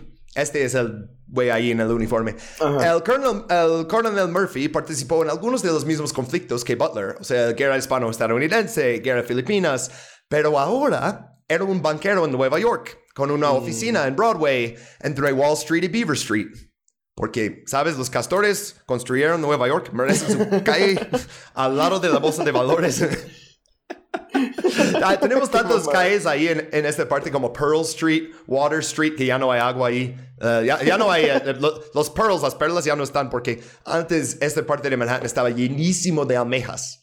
Por eso le, uh, le, gustaba a los indígenas. En algún momento va a ser uno como historia de Nueva York, pero bueno, no voy. Este, uh, este Grayson Murphy, regresando a él, uh, más tarde pasaría a ser tesorero de la American Liberty League. Mm. Y ellos, estos son los banqueros en el, el, siguiente slide, pero este aún no existe. Nomás acuérdense de que Grayson Murphy está en este primer complot y en el más grande que viene al ratito. Unos datos más divertidos sobre Colonel Murphy. Uh, además de su propia casa de valores, también era director de Guarantee Trust. Eso es un banco de JP Morgan. También mm. tenía amplios intereses industriales y financieros como uh, era director de Anaconda Copper. ¿Te, no ¿Te, suena el nombre? Capítulo de Chile. Ajá. Ah, sí es cierto. Wow. Sí. Wow, estos... estos güeyes eran unas porquerías de seres humanos. Sí, Exacto. Y eh, eh, eh, son los que compraron todo uh, los, uh, las acciones de los minas de cobre en Chile durante la Gran Depresión. Y luego cuando uh, Allende les iba a quitar eso, hicieron un golpe, ¿no? O sea, esto es, sí era un coronel, sí era un oficial. De hecho, Smedley Butler es más alto rango, pero cuando la gente piensa de un oficial, ¿no? Cuando, especialmente los sargentos, los privados y así, piensan en un oficial, piensan en alguien así. ¿No? Que realmente controla los intereses financieros. Ah, oh, también uh, él luego pasó a ser director de Goodyear Tire y Bethlehem Steel, que mm. dos de los uh, war profiteers, ¿no? De, uh, de la Primera Guerra Mundial que sí. hicieron sus... sí, pues... Pero sí, me, me parecía increíble que tenía esa conexión a tantos tantas cosas sucias, ¿no? Ah, y también uh, Colonel Murphy fue condecorado por Benito Mussolini, que le otorgó personalmente el título de comandante de la corona de Italia. Ah, Jesus fuck. No puede ser, güey. Ajá. Sí, esto es uh, uno de los financieros principales de eso, de oh, dar un discurso allí en, en Chicago, ¿no? Entonces, Medley Butler dice, oye, un banquero no tiene los mismos intereses de clase que los soldados. Y dice, uh, eso de usar a alguien como Murphy, e, eso no está bueno. ¿Por qué vamos a derrocar a la familia real de la Legión Americana si no vamos a poner algo más democrático, si es un banquero, o sea, ¿qué es eso, no? Y dice, no, no, no, no, no, no voy a comprometerme a nada, pero McGuire no da por vencido, porque la convención todavía está meses adelante. Entonces, su siguiente encuentro con McGuire fue en Newark, uh, Nueva Jersey, en septiembre. Y Butler llegó a la ciudad para hablar en una conferencia de veteranos. Es la, mayor parte de su día ya es eso, ¿sabes? Ir a hablar con veteranos. y pues Maguire se presentó sin invitación en su habitación de hotel y tratando de insistir en el plan de la convención en Chicago. Entonces Butler decidió, voy a llamar a su farol. Y dice, necesito ver dinero verdadero. Nomás me enseñaste un libreta. Enséñame el dinero verdadero. Uh, resulta que Maguire no iba de farol porque sacó una pila de billetes de mil dólares. Uh, Puse uno en el slide ahí. Tenían Grover Cleveland encima. ¡Wow! Yo no sabía que eso existía y menos durante la depresión, pero uh, entonces empezó a tirar billetes de mil dólares, 18 mil dólares en total sobre la cama del hotel y dice como súper sarcástico, como, oh, eso debería ser suficiente para ahora. Eso es más dinero que la gente ganaba en 15 años de trabajo en esa época. o sea, ridículo. Uh, entonces Butler pensó súper rápido porque no quiere aceptar ese dinero. No quiere aceptar nada de ese güey, menos información. Y dice, ah, pues obviamente los billetes tienen sus números de serie marcados. Yo no puedo aceptar eso, eso es para atraparme. Necesito denominaciones más pequeñas. Uh, y Maguire dice, ok, uh, voy por otro dinero. Entonces recoge los billetes y se va, ¿no? Pero antes de que se va, uh, Butler le dice, mira, yo estoy cansado de reunir con emisarios. Yo quiero hablar con alguien más arriba de la cadena. Y Maguire está como, y vaciló, ¿no?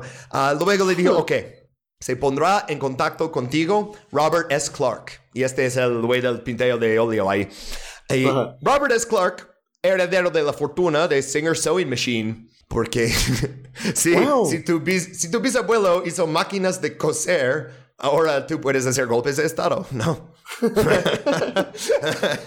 Así funciona Estados Unidos. Blackwater, ¿no? Eric Prince. Su, su, abuelo hizo este, la cosa que prende la luz cuando bajas el visor en tu coche. Ah. Ah, bueno, entonces Butler ahora va a reunir con Clark y se reunió en una estación de tren y le cuestionó el discurso ¿no? que le habían pedido y dice, oye, ¿por qué es tan importante el estándar de oro? Ah, ¿Y por qué el bono prometido aparece casi casi como una nota a pie? O sea, eh, ¿qué es eso? Y dice, no, no, no, no, no, es lo mismo, misma mentira de antes. Mira, necesitan estar seguros que el bono es dinero verdadero, ¿no? Y también necesitamos evitar inflación. Y entonces dice, mira, Roosevelt podría ser convencido por un poderoso movimiento de veteranos muy fácil. Y voy a leer esta siguiente parte del libro directamente, es una cita. ¿Por qué? le preguntó Butler con curiosidad. Creía que el presidente se, se dejaría presionar por tales tácticas. Clark expresó su confianza en que Roosevelt cedería porque al fin y al cabo pertenecía a la misma clase social que apoyaba firmemente el estándar de oro. Solo se trata de clase social, ¿verdad? Sí. Ah, y, uh, última parte. Una vez que lo hubiera restaurado, sus compañeros patricios se unirían a él y defenderían su posición contra las críticas. O sea, mira, Roosevelt también es el denorado. más necesitamos acordarle que está de nuestro lado y no hacer estas cosas con el oro. No jodas el oro. Porque, uh, señor Roosevelt. no, pude evitarlo. Está verguísima, ok, pues entonces ya sabe un poquito más de quién está detrás de eso. Eso todavía está a finales de 1933 y 34 es cuando empieza realmente con todos los banqueros, ¿no? Pero, uh, ok, cuando dijo eso, Butler ya abandonó la farsa y dijo directamente la pinche cara de Clark, no quiero nada que ver con este tipo de explotación de los veteranos. Y Clark le dice, sé que estás pagando la hipoteca de tu casa. Yo podría pagar eso hoy. Piénsalo. Y oh. se va. Pero Butler le mienta la madre. Ah, Butler ya había aguantado mucho, ¿no? Bueno, Clark marcó a Maguire y le dice, mira, Butler no va a asistir a la convención, pero uh, necesito que envíes las telegramas que te dije. Y Butler escucha esa llamada, ¿no?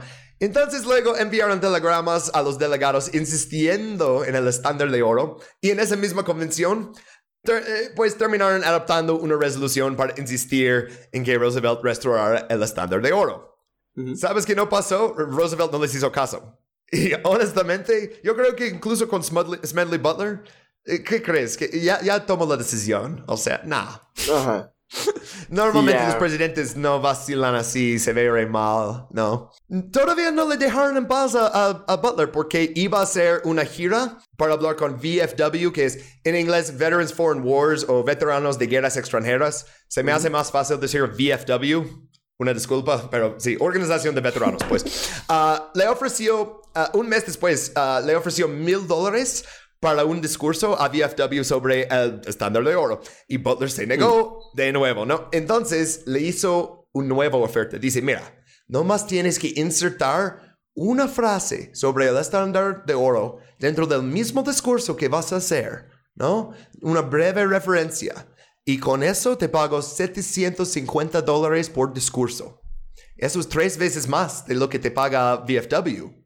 Y aún así se negó. Dijo, ni siquiera por 100 mil dólares. ¡Ah, huevo! Ya, Butler es... No y este, si ya intentaste todo esto para uh, tomar control de la Legión Americana y en cada instancia te dice, no, no, no, no, no, ¿por qué sigues insistiendo? Pero a la vez, ¿a quién vas a poner? ¿Patton? No. Sí, ¿MacArthur? No. es que sí son los parásitos, güey. Creen que todo se puede solucionar con dinero. O sea, yo creo que estos güeyes justamente estaban pensando como de que no mames, es que si algún día le enseño más feria de la que va a poder hacer en su vida a este gusano, pues va a hacer todo lo que le diga, ¿no? Pero, pues fíjate, tal vez.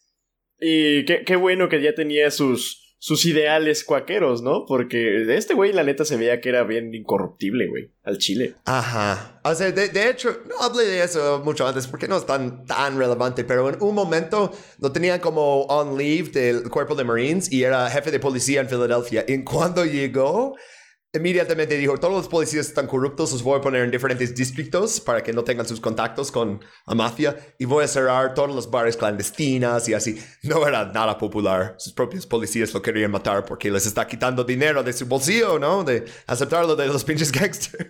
es que Estados Unidos durante prohibición es muy como México durante Felipe Calderón. Todos están aceptando dinero, hay un chingo de violencia, pero los políticos están diciendo, ya, ya terminamos con esta delincuencia, ¿no? no sé. pero, ok. Entonces, llegamos al American Liberty League, uh, pero eh, todavía no, porque necesito hablar de unas cosas que lo precipitó de Roosevelt. Noviembre de 1933, Roosevelt reconoció la Unión Soviética. Entonces, no lo habían hecho, o sea y por eso, de hecho, eso es cuando podían recuperar los cuerpos de la eh, Expeditionary Fuerza a Rusia que tuvieron en la Primera Guerra Mundial. Hice un video sobre eso en mi YouTube, pero ok. Ah, este, también, noviembre de 1933. Cuba, algo está pasando en Cuba, ya quieren rechazar la enmienda Platt, este va a ser otro capítulo, uh, pero por parte del gobierno cubano, Ah, pues FDR decide, voy a enviar la Marina como buen presidente estadounidense, pero prometió que era solo para proteger y no para atacar. He protect, he attack, ¿no? Uh, pero uh, entonces mandó la Marina, pero no hubo como tal invasión, pero mantuvieron sus intereses. Pero en enero de 1934 aclaró su política del buen vecino, que había dicho antes, pero ya aclaró que Estados Unidos ya no va a enviar más fuerzas armadas a América Latina para proteger inversiones privadas. Uh oh. Fucking bullshit. Ajá, ya, obviamente lo van a seguir haciendo, lo siguen haciendo hasta hoy en día. Pero dice, después de todas esas guerras bananeras, ¿no? Que de hacerlo súper descaradamente, ¿no? De mandar fuerzas a Cuba como cada tres años. Uh, dice que ya no lo va a hacer. Entonces dice, reconozco Unión Soviética, ya no voy a invadir a América Latina. Lo dice después de mandar la Marina a Cuba, pero, pero eh, con esas declaraciones, uh, if they tell you they are a communist, we take them at his word, ¿no? O sea, dicen entonces, él es comunista, reconoció a los comunistas, no quiere proteger nuestros intereses con la Marina. Estos son pastillas envenenadas para los banqueros. ¿Por qué, señor Smedley? este, bueno, uh, entonces ya FDR ya es como una amenaza existencial a la gente que aparece en este slide. Otro programa que les hizo muy infelices justo antes de la creación, la creación de Comisión de Valores y Bolsa. Entonces, de SEC. Securities Exchange Commission, es que no traduce bien, pero este que regula por primera vez a Wall Street. Ya no vamos a soltar al toro. Oh, ah. O sea, ya vamos a tener leyes sobre qué pueden cambiar y, si puedes comprar tus propias acciones y, y estas seguridades, todo eso, ¿no? Esto enfadó muchísimo a Wall Street. Y eso fue, a ver, 6 de junio de 1934, pues 22 de agosto dos meses después y tres días después de que un plebiscito alemán confiera el poder ejecutivo exclusivo al bigotito, pues oh, Jerry, Maguire llamó a Smedley Butler y le pidió reunirse con él. Y ya llevaban casi un año sin hablar, salvo por unas postales que Maguire le envió desde Francia y luego desde Berlín ese verano. Estaba en Berlín en Ajá, oh, shit. Eh, como dije en el intro, ¿no? Como estudiando el fascismo. Bueno, uh, decidieron almorzar en el Hotel Bellevue en Filadelfia. Y Butler todo ese tiempo estaba en una gira de conferencias, ¿no? De VFW. Pues Maguire también muy ocupado y entonces están como poniéndose al día. Y dice que, ah, pues uh, me, me mandaron a Europa para ver qué rol las organizaciones de veteranos Uh, hizo a favor de las dictaduras. Y dice, ah, yo descubrí que en Italia el verdadero poder de Mussolini proviene de los veteranos organizados en las camisas negras. Mm. Nomás tomen eso en cuenta porque quiero hablar ya de quiénes son esos banqueros en el slide. Uh, porque ese mismo día que estaba reuniendo con, este, con Smedley Butler, de nuevo, uh, para ya hablar del golpe de Estado, obviamente, si no, si no llegaron a eso, pues esto es la fundación oficial de the American Liberty League o Liga Americana de Libertad, ¿no? De, Man. Eh, eh, considera, si puedes, una liga de Gringo Men. Este, pues el primero que puse aquí es Joet Schause, o Schaus, no sé cómo pronunciar su nombre y me vale. Uh, pues él fue, uh, le eligieron como presidente de esa organización. ¿Quién era? Pues había sido subsecretario del Tesoro durante, ¿quieres adivinar cuál presidente? Uh, Hoover. Eh, antes. Ah, Wilson. Ajá, sí.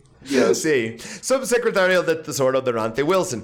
Y bueno, hablamos un poquito de qué tipo de vato era. Ah, estaba casado con su esposa durante 21 años, hasta 1932, que le divorció y se casó con la heredera de la fortuna de los grandes centros comerciales Filane. Y se dedicó mm. ya a la cría de caballos de carreras. Ay, Dios mío. Este güey dejó a su esposa para casarse con una chica muy adinerada y largarse a Kentucky a estar con caballos. Ah, y planear golpes de estados. Ah, claro, claro. También. As one does. Sí, es como, como toros. O sea, ah, ¿quién no? ¿Quién no? Viviendo, viviendo el sueño.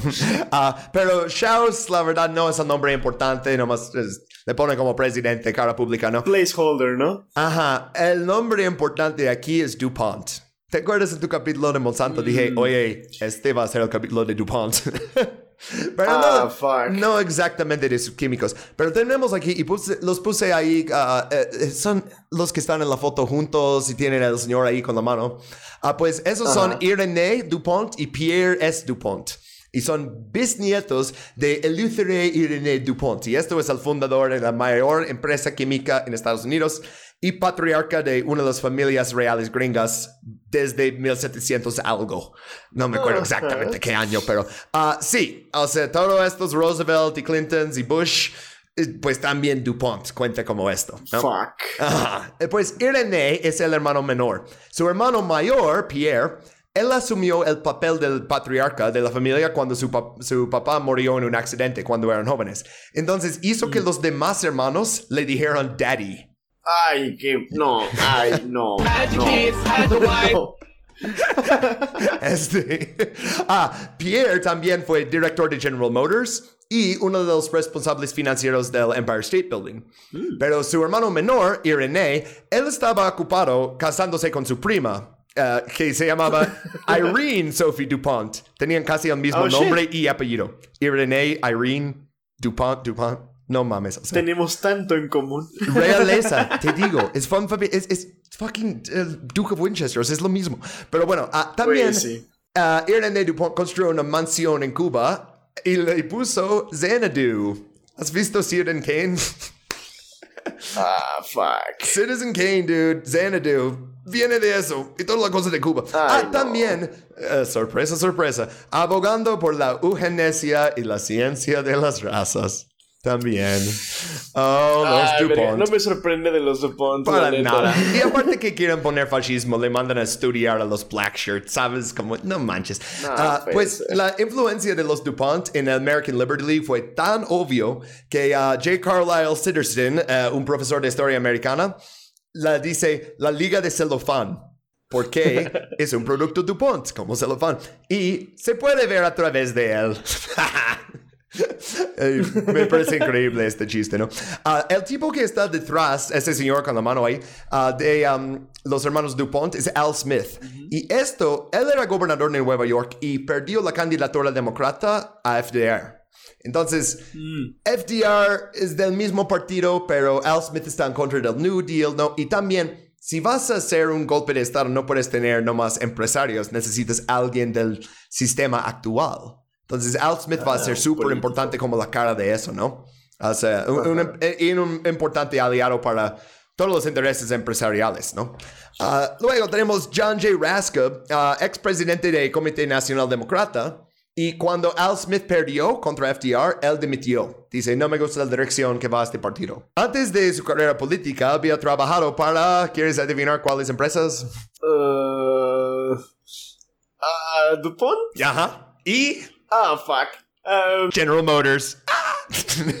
oh, oh, no. El otro que controla el mismo, hermano. GM. Eh, o sea, literal, es, está en el bolsillo de, de, los hermanos DuPont, ¿no? Y después toda la familia DuPont. Ay, no. Obviamente. Ajá. Eh, pero es otro político como insider, ¿no? O sea, oposición dentro del mismo partido de FDR. Y necesitas eso. Uh, John W. Davis fue procurador general de Estados Unidos y embajador de Estados Unidos en Reino Unido durante la presidencia de...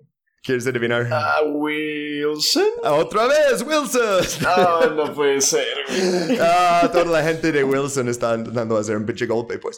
Ah, oh, también, ah, durante su carrera, luchó contra la legislación contra el linchamiento. Entonces, John W. Davis a favor del lynching. Oh, no. Maravilloso. sí. Wow. Prescott Bush Prescott Bush. De estos Bush. No, no puede ser. El hijo de los Bush, Bush. Ajá. Y él es hijo de Samuel Prescott Bush, que es el patriarca original de los Bush. Él hizo su fortuna fabricando piezas de ferrocarril. Siempre son los que fabrican las piezas chiquitas, ¿sí o no?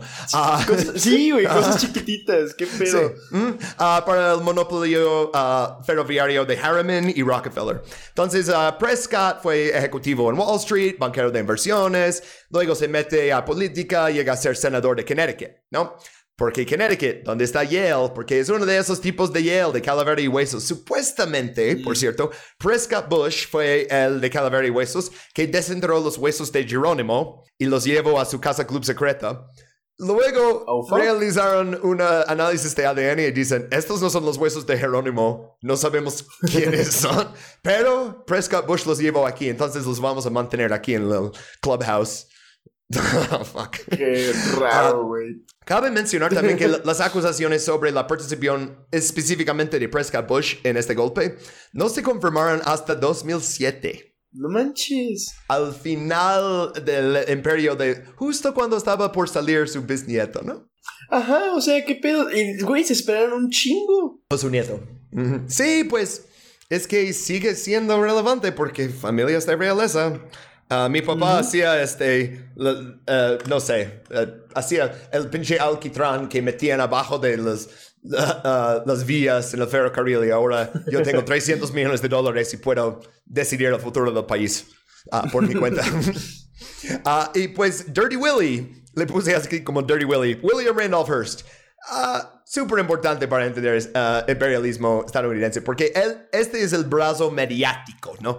Él de hecho no fue de los primeros fundadores de la liga, pero lo destaque porque él da sus periódicos a la cosa. Y esto es súper importante. Mm. O sea, Joe Schaus de hecho también tenía periódicos, pero nada, nada como el imperio de Hearst. Ah, de hecho, este clip, por, ah, voy a poner un clip de, eh, que encontré de él hablando, es que él no existía Twitter. Necesitabas una empresa mediática para poder postear en 1935. Pero básicamente este es un tweet no más como 100 años antes. Uh, lo vamos a escuchar en inglés y luego lo voy a traducir. Ahí va. Va.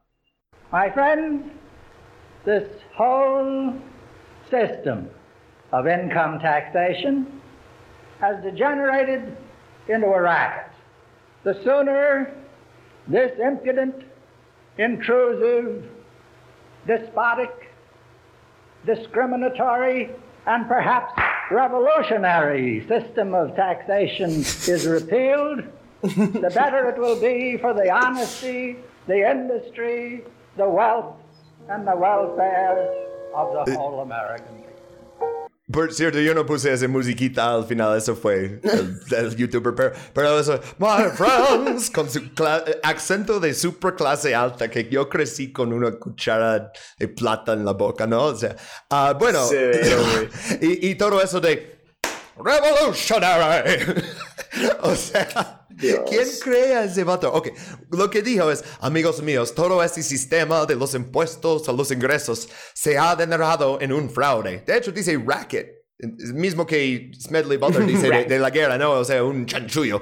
Ah, y cuanto antes se derogue ese empúrico sistema tributario, discriminatorio, despótico y quizás revolucionario. Estás diciendo, cobrarme impuestos es comunismo. o sea, ah, este güey. De hecho, ese discurso es del 35, pero él nunca era fan de FDR, ¿no? ah, pues entonces, mira. Qué basura de seres humanos, güey. O sea, todos en general. tienes todo lo que necesitas para tu. ¡Loco! no puedo resistir. Para tu revolución de oro, ¿no? Pero tienes políticos, o sea, políticos insiders, ¿no? O sea, tienes gente con más dinero que nadie, tienes periódicos, tienes todo industria, uh, parte del Partido Demócrata así controlado. Solo te hace falta una organización paramilitar para realizar el golpe. Entonces, con eso, regresamos a Smedley Butler y Jerry Maguire en el Hotel Bellevue. Uf, ya este capítulo va largo, ¿eh? Pero bueno, este, de hecho ya terminamos la mayoría de los slides. Ok, uh, pues... No sería intervenciones gringas si no es largo, güey. sí, güey. Y aparte es un capítulo bonus, es como nos pagaron por esto, les queremos dar todos los jugosos detallitos de quiénes eran esos pinches güeyes asquerosos. Uh, ok, pues regresando a Smedley Butler y Jerry Maguire en el Hotel Bellevue, lo puse en el slide porque está bastante bonita uh, y sigue ahí en Broad Street en Philly. Uh, buen ejemplo de la arquitectura. Ok, ok, quiero adelantar. Uh, entonces, Maguire está hablando con él de las fuerzas de Mussolini.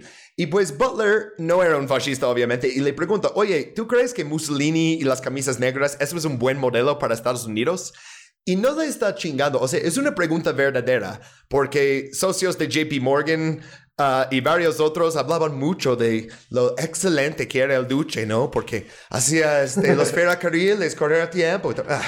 Ah, por cierto, Thomas Lamont, uno de esos que era muy fan de, de Mussolini, escribía de él, uno de, los banqueros de JP Morgan, cinco días antes de la caída del mercado, Hoover le preguntó a Lamont si debía preocuparse por la manipulación masiva del mercado y Lamont dijo, el futuro parece brillante. Y luego el mercado se desplomó ese jueves. Ah, oh, shit. Eh, entonces ese vato que está diciendo Mussolini es el futuro de Europa, eh, es que tiene malas opiniones, ¿no? Pero así pasa con mm. banqueros. Uh, pues Maguire dice, no, no, yo no soy uno de esos fans de Mussolini, no, nada tan horroroso, los italianos no. Y Butler, ah, ok. Y dice, no, mi modelo es la Croix de Feu, como la cruce de fe, no, en español, uh, la Croix de Feu. Vamos a poder hacerlo muy francés. Uh, pues este es su modelo. Y puse su logo ahí en el, slide. Tiene una calavera, tiene espadas, tiene fasces. Tiene todo. y uh, ahí están marchando los fascistas franceses. Entonces, Ahí también puse el meme de el plan de Jerry Maguire por Roosevelt. es, tal vez me van a rostizar por ese meme, pero quién sabe. Ah, pues uh, eso de Feu, eso fue una super organización, uh, una amalgamación de todas las organizaciones de veteranos franceses, como si VFW y American Legion se unieran, pero aún más grande que eso. Uh, Francia tenía muchos veteranos también, porque la guerra estuvo en su país, o sea, al final estaban mandando chicos de 12 y, señores de 80, ¿no? este, pues eh, uh, su organización contaba con 500 mil miembros y según Maguire, cada uno de ellos era líder de otros 10. ¿Por qué? Porque en esa organización de veteranos solo se permitía suboficiales y oficiales. Nada de los soldados rasos, nada de corporals, nada de eso, no sargento mm. arriba. Entonces dice, oh, mira, su, su, fuerza de votos llega a 5 millones, ¿no? Uh, pero Smedley dice, mm, no, eso no tiene sentido porque es un grupo elitista. La mayoría no pueden votar. ¿Por qué voy a ser líder de algo así? Y tú dices que es para la democracia. Y dice, no, no, no, no, no, mira, todo esto es para apoyar al presidente. Eso es lo que necesitamos armar. Es una organización así, con tú como líder, y es para apoyar a FDR. Y dice, ¿por qué necesita el apoyo de 500 mil soldados? Y dice, mira, Roosevelt no tiene suficiente dinero para financiar todos sus programas del New Deal. Entonces, él va a ir tras Wall Street para conseguirlo. Y mi grupo no mm. quiere que eso suceda. Entonces, dice Maguire, Roosevelt está sobrecargado de trabajo. Necesitamos ayudarle y, proporcionan, eh, y proporcionarle un asistente del presidente, que le iba a ser el secretario de Asuntos Generales. Ah, como chancellor, ¿no? Y FDR sería una figura ceremonial, pero el secretario de Asuntos Generales dirigía el país. Ok, y Smedley Butler escuchó todo eso y al final Maguire le preguntó, ¿tú quieres ser este secretario de Asuntos Generales? O sea, le está preguntando si quiere ser el nuevo dictador militar de Estados Unidos. Chale, güey. Y Butler otra vez no, no pudo contenerse y dice, si Maguire, y esto es sacado del libro otra vez, de su libro, de hecho, uh, si Maguire y sus partidarios intentaban montar un golpe de Estado fascista, que él levantaría otro ejército de, cinco, uh, de 500 mil veteranos para oponerse a ellos y la nación se vería sumida en una nueva guerra civil. Oh, los, los huevos que carga este señor. O sea. He ain't messing around. Güey, qué, qué, qué, cabrón, güey. Decírselo así enfrente, qué chido, güey. Ajá, pues, pero Maguire no da por vencido. Ah, Ajá, sí. Ah, y es que qué cagado con Maguire, güey, porque, o sea, ya lleva años bateándolo, güey. Años. o sea, no se pueden conseguir otro cabrón. Está a punto de endulzar un poquito el tratado, ¿eh? oh, a ver, a ver, a ver. Porque dice, mira, todo, eh, entiendo tu preocupación, pero todo esto es constitucional. Ah, de hecho, no era constitucional. Sí, pero uh, Maguire reveló que contaba con 3 millones de dólares en fondos operativos y que podía conseguir 300 millones de dólares si los necesitaba. Esto es 6.400 millones de dólares en dinero de hoy. O sea, miles de millones de dólares y dice, oh, tú vas a ser el encabezado de esa organización. Pon tu sueldo, ¿no? Uh, literal, uh, pon tu precio. Y esto es el dinero que tengo, cuanto quieras. Ah, dice, necesitamos que en aproximadamente un año tú reúnes 500 mil veteranos y vamos a hacer demostración de fuerza pacífica, no nomás vamos a marchar a Washington, D.C. y este, sabes, como un golpe sin sangre, ¿no? Es, es lo que vamos a intentar hacer. Vamos a tomar control del gobierno de forma pacífica, pocos días. incluso le explica, mira, todos este, los soldados van a tener salarios muy competitivos, los, los privados antes recibían como 10 dólares al mes, los vamos a pagar 30. ¿No? Tenemos todo el dinero para hacerlo, no necesitamos un líder. Y los soldados durante la depresión, si le ofreces dinero para no más marchar a Washington a apoyar al presidente, tal vez lo hacen, ¿no? y aparte, oye... es, es, es, el, es el QAnon de los 30, güey. Sí, sí. pero... Eh, yo creo que QAnon es lo que quiere ser QAnon, la verdad. O sea, ellos no tienen, no cuentan con cuentan con los papás de gente muy avergonzados que sus papás publican esas cosas en Facebook y Telegram, ¿no?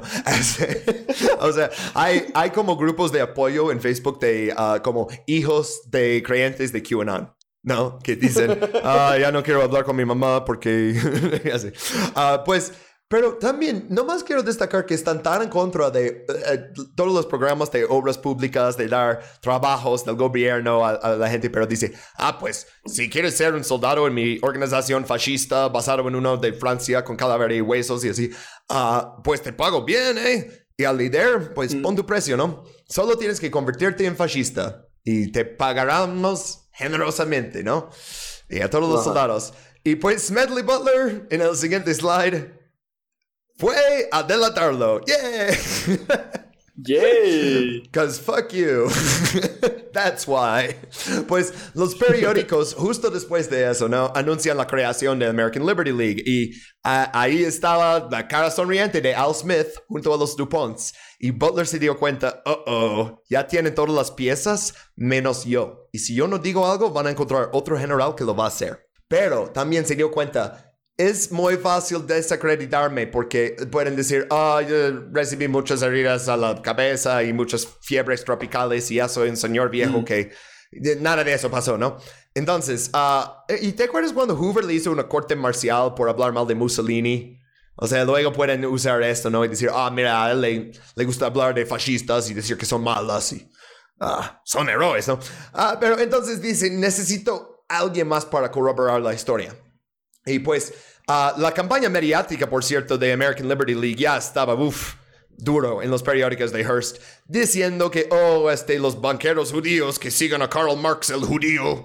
Ah, no, uh, todas estas cosas que si buscas periódicos de esta época dices, wow, shit. o si lees eh, mis comentarios en YouTube hoy en día, también hay gente que dice eso. Ok. Ah.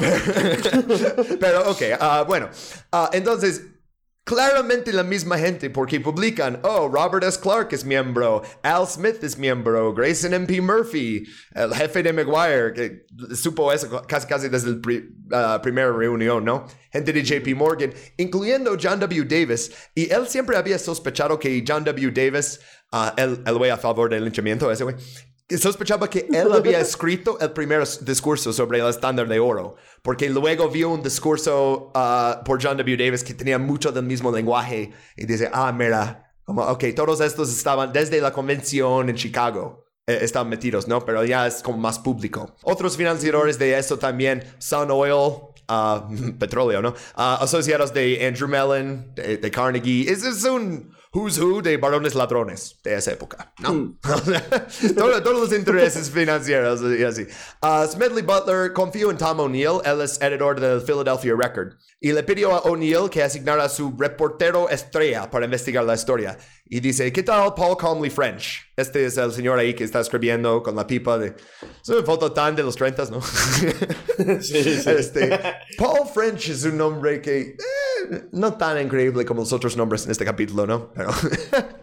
Pero de hecho ya se conocían porque cuando era jefe de policía en Filadelfia ya le había conocido. Y sí, le confía, ¿no? Y él empieza a investigar. Y resulta que luego él va y hace como entrevistas con Maguire y dice, ¿te puedo hablar de eso? Y Maguire es como, ah, sí, sí, queremos hacer un complot fascista. O sea, básicamente le dice todo. Ah, ah, adivina qué pasa con Jerry Maguire al final. Ah, pero ok. sí, sí. pues Smedley Butler sigue haciendo lo que mejor sabe hacer y eso es denunciar la guerra ante grandes grupos de militares y civiles. Y la clase dirigente hizo lo que mejor sabe hacer ellos y esto es censura. 3 de octubre de 1934, Smedley Butler está dando un discurso a la Convención Nacional de VFW. Y la emisora de radio Wave está transmitiéndolo. Y lo sacaron de aire a la mitad porque empezaba a hablar mal del capitalismo. Y dicen, mm. oh, uso lenguaje objectable ante una audiencia mixta. Y eh, sí usaba groserías, ¿eh? pero en sus discursos nunca encontré groserías. Él sabía que estaba en radio. No más que empezaba a decir, ah, ¿y sabes qué? Que los fascistas y los capitalistas... pero ¿sabes quién sí me caga? Ah, sí, y Dead air, boom. 11 de noviembre, eso es día de armisticio, ¿no? Pronunció otro discurso en la que calificó la guerra como un chanchullo, y eso va a ser el título de su libro. La guerra es un chanchullo, War is a racket. Ah, también dijo que nunca más llevaría un rifle en suelo extranjero. Y esto es lo, más interesante de ese discurso. Propuso dos enmiendas constitucionales. Mm. Y la primera haría imposible que se declarara la guerra, salvo por el voto exclusivo de quienes estuvieran físicamente capacitados para luchar. Interesante, ¿no? O sea, si mm. queremos declarar una guerra, todos los, hombres de 18 a 35 con edad eh, eh, física y así, ellos son los únicos que pueden votar en hacer la guerra o no. Sí, ¿no? Eh, nada mal. Nada mal, creo que es una buena. Sí. Sí, segunda enmienda fue ah, para impedir que los buques de guerra de Estados Unidos fueran más allá de un límite de 200 millas y que los aviones se alejaran más de 500 millas de la costa. Podemos tener un ejército, podemos tener defensa, pero tenemos límites y, más allá de allá no cruzas. Nuestro territorio. Ajá, sí. Y es como, 200 mm, millas es un poquito más que nuestro territorio, pero ok. Entiendo que si viene una fuerza británica a reponer al rey George o algo, necesitas enfrentarlos ahí en el mar y no hasta que lleguen a la costa, ¿no? Pero tampoco deberías tener portaaviones en Corea, por ejemplo. no. Este, bueno, rumores del complot fascista salieron antes de que Butler y French estaban ya como listos para publicar y todo. Y pues el Comité McCormack Dixon, esto es el Comité de Actividades Antiamericanas, ¿no? Aceptó escuchar la historia de Butler. Sesión ejecutiva secreta, Ciudad de Nueva York, 20 de noviembre 1934. Y pues, aunque el testimonio era secreto, fue filtrado en gran parte por el periodista John L. Spivak. Uh, la mayor parte uh, de la historia que cuenta ahí es lo que he contado durante la última como hora y media. Entonces no tengo que repetirlo, pero quiero destacar un par de citas directas. Según Butler, cuando le preguntó a Maguire su interés en todo ese, uh, Maguire había dicho, bueno, soy un hombre de negocios, tengo una esposa y una familia que mantener, y cuidarán bien de ellas. Y si siguieras mi consejo, también serías un hombre de negocios. Uh, We can do business together. ¿no? Maguire era un imbécil, güey, un completo imbécil. No, y sabes, o sea... Pero obviamente necesitas un vendedor, alguien que, ah, yo no voy hasta que cierre la venta, ¿no? Ah, voy a seguir moviendo la boca hasta que sepas todo y le digas al Congreso, pero no te preocupes, el Congreso también eh, somos nosotros. Este, pues French también declaró contra Maguire, ah, porque dice, ah, sí, yo hablé con él y dice que él estaba preguntando sobre su plan y la Croix de Guerre, y, eh, Croix de Feu, más bien, en Francia. Y Maguire le dijo, necesitamos un gobierno fascista en este país para salvar a la nación de los comunistas que quieren derribarla y arruinar todo lo que hemos construido. Los únicos hombres que tienen el patriotismo para hacerlo son los soldados, y Smedley Butler es el líder ideal. Podría organizar a un millón de hombres de la noche a la mañana. Y todo ese tiempo está diciendo, oh, eso es tremendamente patriótico, ¿no? Pero también está diciendo, necesitamos que Smedley Butler lleve un millón de soldados para ser fascistas. Ah, muy abiertamente. O sea, no es como, oh, para, ya, ya no hablan del estándar de oro, ya hablan directamente del fascismo. Queremos fascismo, punto. o sea, sí. ¿Qué, ¿Qué, digo, eh? Si te, te pones a pensarlo un poco, güey. O sea, pues sí lo lograron. O sea, tal vez no lo lograron ellos en ese momento, pero pues, sí Dos presidentes Bush. Dos. ¿Sabes? Como de. Mm. Prescott Bush quiere tomar el poder de FDR, no lo logra. Pero su hijo llegó a ser presidente. Y luego su nieto también. O sea. Estuvo Reagan en el poder, ¿no? ¿Qué más, qué más queremos como fascista? Reagan es pinche portavoz capitalista y, lo era durante toda su carrera. Pero, uh, pues French también declaró que Maguire le había dicho cosas que dijo a un periodista, pero que ni siquiera dijo a Smedley Butler, ¿sabes? Que los conspiradores podían obtener armas y equipos de la empresa Remington Arms Company a crédito de los DuPont. Que los DuPont iba a poner el dinero a Remington para armar a los soldados. O sea, no solo que vamos a llevar 500 mil soldados, pero los vamos a armar también. Ah, cabrón. Luego entrevistaron a Maguire, obviamente él negó todo. Uh, y, pero ya tenían evidencia porque investigaron y le preguntaron cómo era capaz de gastar grandes sumas uh, en Europa porque tenían registros de los hoteles en donde se quedaba y todo. Y dice, uh, aquí en tu declaración de impuestos dice que ganas 150 dólares a la semana como vendedor de bonos. es, es bastante dinero para la época, pero si estás gastando así, dicen, nah. Y pues no tuvo respuesta. Había registros de su actividad en la Legión Americana. Eh, y bueno, después, con todo eso, sale y dice al New York Times, es una broma, un truco publicitario, no sé nada al respecto, el asunto se ha hmm. inventado, niego la historia por completo. Ah, querían, por, interesantemente, querían hablar con General Douglas MacArthur porque su nombre salió como otro que estaba en el shortlist, ¿no? Para decir, oye, ¿te han hablado los fascistas? Ok. Y pues ah, no estaba disponible para hacer comentarios debido a un fuerte resfriado. O sea. Le dio coronavirus. Ajá. Dice, oh, no voy a poder hablar al Congreso sobre eso porque ah, me, duele la garganta y también la cabeza. Um, y como marcando, no, no lo puedo hacer, ni por los 3 millones de dólares. No, seguramente le ofrecieron menos a MacArthur. Ni por millón de dólares. Yo creo que seguramente le ofrecieron más, pero uh, pues sí. Uh, entonces llegamos ya como al último slide de la presentación. Uh, y pues la, la clase dirigente, como dije, hizo desaparecer este caso. Lograron confirmar mucho, decidieron no avanzar.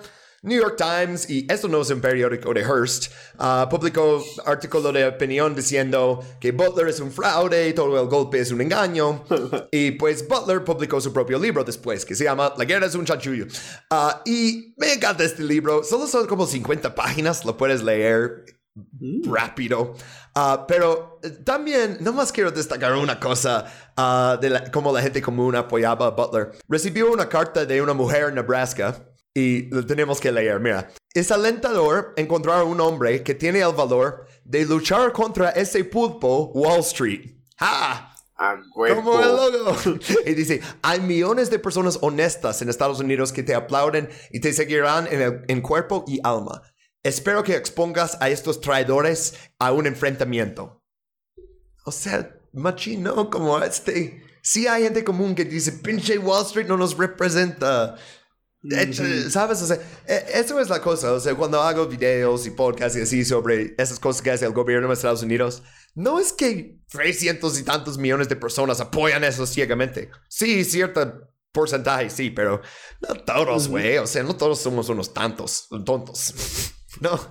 Uh, está pues muy padre, güey, la neta. El hecho de saber que hay gente razonable todavía. Ajá. Pues uh, Jerry Maguire uh, murió uh, misteriosamente.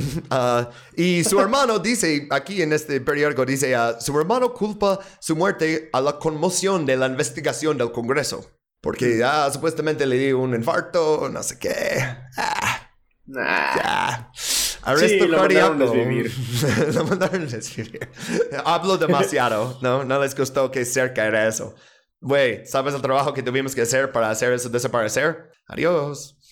Sí, pero cuidaron muy bien a su familia, ¿verdad? Cuando estaba vivo. Después ya, ¿qué crees? Ah, pues yo creo que si esto hubiera sido 2022, Smedley Butler habría iniciado un podcast. Uh, y yo apuesto que aprendió algo de español en todos esos países latinoamericanos haciendo imperialismo. Fantasma de Smedley Butler, ven al programa. pero, no, este, escribió este libro. Y es un libro corto. Lo pueden leer incluso si tienen un nivel bastante básico de inglés, porque escribe como un marine, que es oraciones cortas al grano. Cuando tenía 16 se unió a las fuerzas imperialistas, ¿sabes? O sea, es, es un hombre inteligente, pero no, es not a college boy. uh, pues voy a leer unas citas, ya estamos siendo bastante largos y voy a leer mucho menos de lo que planeaba, pero unas tantas cositas. En la guerra mundial, solo un puñado de personas obtuvo los beneficios del conflicto. Al menos 21 mil nuevos millonarios y multimillonarios se hicieron en Estados Unidos durante la guerra mundial.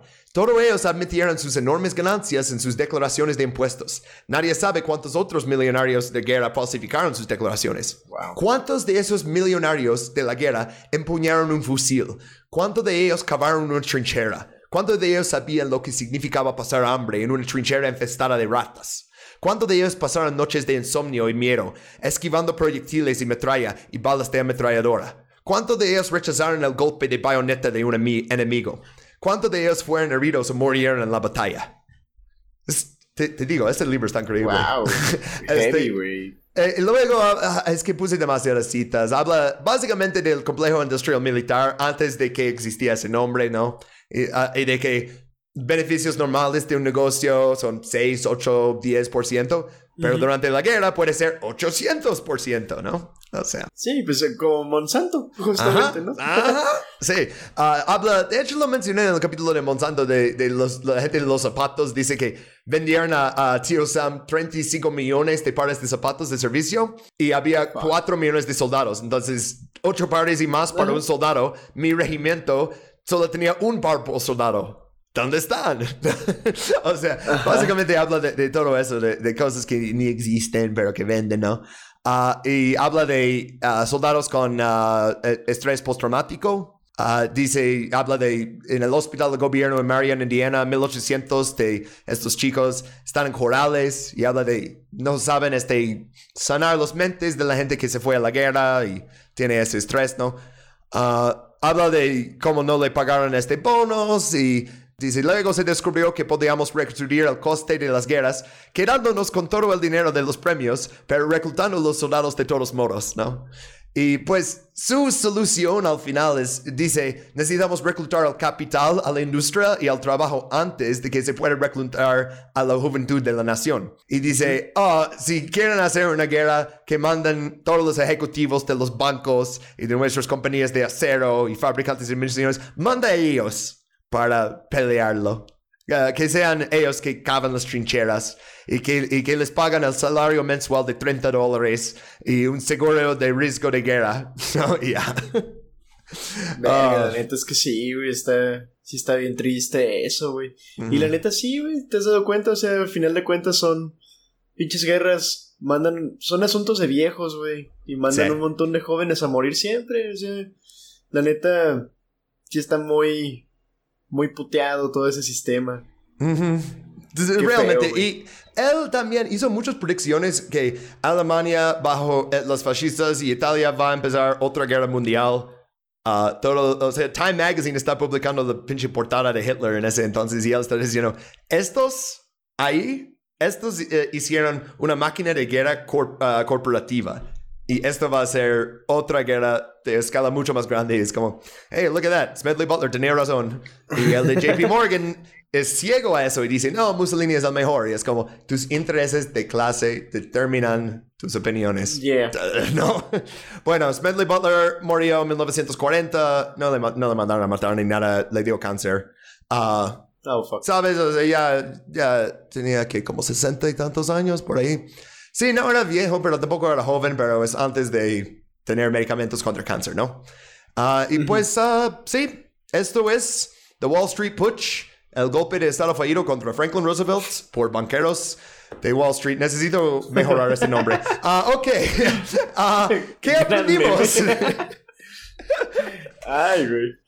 Yo aprendí, eh, yo, güey, wow, o sea, la neta aprendí muchas cosas hoy y pues no, no sabía de este tema en lo absoluto, te digo, nunca, primera vez que lo escucho, güey. Y tengo que, tengo que leer ese libro, definitivamente ya son vacaciones, así que tengo chance de PDF en el Drive. Uh, the Plot to Overthrow FDR y el de War is a Racket, ambos. Eran básicamente los dos fuentes que usé. Usé como unos dos sitios más porque lo de Prescott Bush salió después. Uh, y necesitaba fuentes para eso, para poder decirlo, y, y los encontré. pero sí, básicamente esos dos libros, ¿eh? hay que leerlos, ¿eh? sí, están excelentes. Sí, güey, magnífico, ¿no? Y es que siento que, que, de ahí también podemos sacar muchas otras cosas, porque es justamente, es como un insight a la maquinaria de guerra, güey. Que eso es difícil de conseguir, güey. Honestamente, no hay muchos soldados, no, no hay muchos veteranos que hablen eh, o sea, sí, sí hablan culero, pero no escriben libros, ¿no? sobre el ejército, sobre la maquinaria de guerra, pues está chido. Yo la neta, aparte de aprender eso, güey, aprendí que toda la gente rica uh, es pendeja y es muy mierda, güey. pues eso. y eso aplica en todos los Más contextos, güey. Lo reesforzamos, ya sabíamos eso. sí, güey, no mames, güey. La neta, o sea, disculpen, banda, si hay white chickens escuchando esto. La otra vez escuché el término para para guatemaltecos white chickens, por así decirlo. Ajá. Guatemalans. Wow. Y no mames, güey. Está brillante, güey. Oye, en el capítulo sí, de Panamá les preguntamos, porque decimos whites luego decimos no, pero son panameños. Y les preguntamos a los panameños decirnos en los comentarios y nos dijeron, y ya no me acuerdo. No. Están ahí en los comentarios. ¿eh? Pero, a, a ver, buscar, a, pero... ¿a, qué ibas con eso? Sí, con la gente? Sí. Ah, sí, sí hay, sí hay este, gente blanca y rica escuchando esto, escuchando este podcast. Eh, bueno, posiblemente no lo estén escuchando, ¿verdad? Porque es un, es un capítulo bonus, pero tal vez en el futuro lo dejamos eh, libre. Eh, son unos pendejos. Eh, sí, güey, abandonen los, los modos de su gente y pónganse a chambear, por favor. Y pues, güey, la neta... Ah, también aprendí que, bueno, si bien no funcionó el push, independientemente, creo que al final sí lo lograron, ¿no? Porque, o sea, seamos honestos, güey, el gobierno de Estados Unidos ahorita es no, o sea, se queda muy... No puede ser nada menos que fascista. Ajá. ¿Sabes?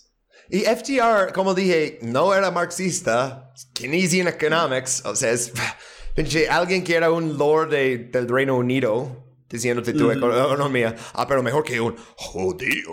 Este, oh, ¿Cómo me caga que usan antisemitismo para proteger a la gente que realmente tiene dinero? O sea, judíos, especialmente en Estados Unidos, en esa época, ok, con la excepción de algunas familias, porque, como dije, hay familias de realeza y eso existe en familias judías también, pero la mayoría de nosotros éramos trabajadores de fábricas en el Lower East Side y así, en Brooklyn y así, que ni hablaban inglés todavía, ¿sabes? Que no tienen para nada. O sea, si, si, vas al Museo del Tenement en, uh, en, Nueva York y ves cómo vivía la gente al principio de ese siglo, es espantosa. O sea, realmente sí. es como vive la gente en Bangladesh hoy en, hoy en día, pero verlo dentro de Nueva York con el contraste de todos estos edificios sí, multimillonarios, claro. ¿sabes? Como eh, te da un poquito más de, de este. Uh, sí, güey. Uh, es que sí, como dices, no, no lo realizaron, no pudieron al final, pero eh, cada presidente desde FDR ya ha sido más y más y más conservador, ¿sí o no? O sea, uh -huh. el, el, país ha ido muchísimo. yo digo que FDR es del centro, centro izquierda, ¿sabes? Eh, muy más pegado al centro que a la izquierda. Ah, pero cada presidente desde entonces es más a la derecha. Y puedes decir, ah, pero ganaron los demócratas. Yo creo que Obama era más a la derecha que Bush en algunas cosas.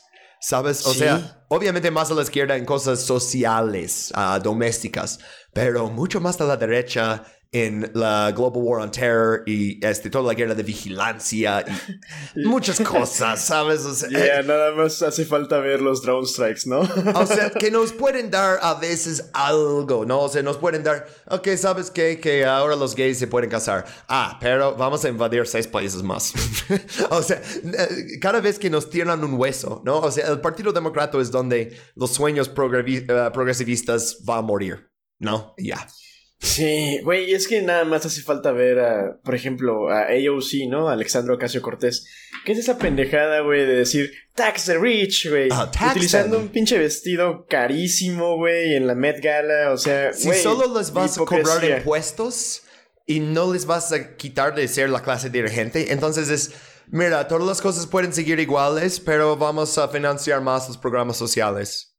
Pero ya que deshicimos tanto progreso, ¿no? O sea, tanto de, de, las cosas garantizadas del New Deal que ya no existe. O sea, ya la gente ya no alcanza para comprar una casa, la gente ya no tiene, ya no puede pedir uh, uh, trabajo del gobierno federal si no tiene como muchos estudios que necesita sacar de universidad privada primero. O sea, ya la, frontera para la entrada a la clase media, si eso aún existe y no creo, pero la, frontera para la entrada ya está mucho más alta, ¿sabes? O sea, es como Trump de, oh, that wall just got 30 feet higher.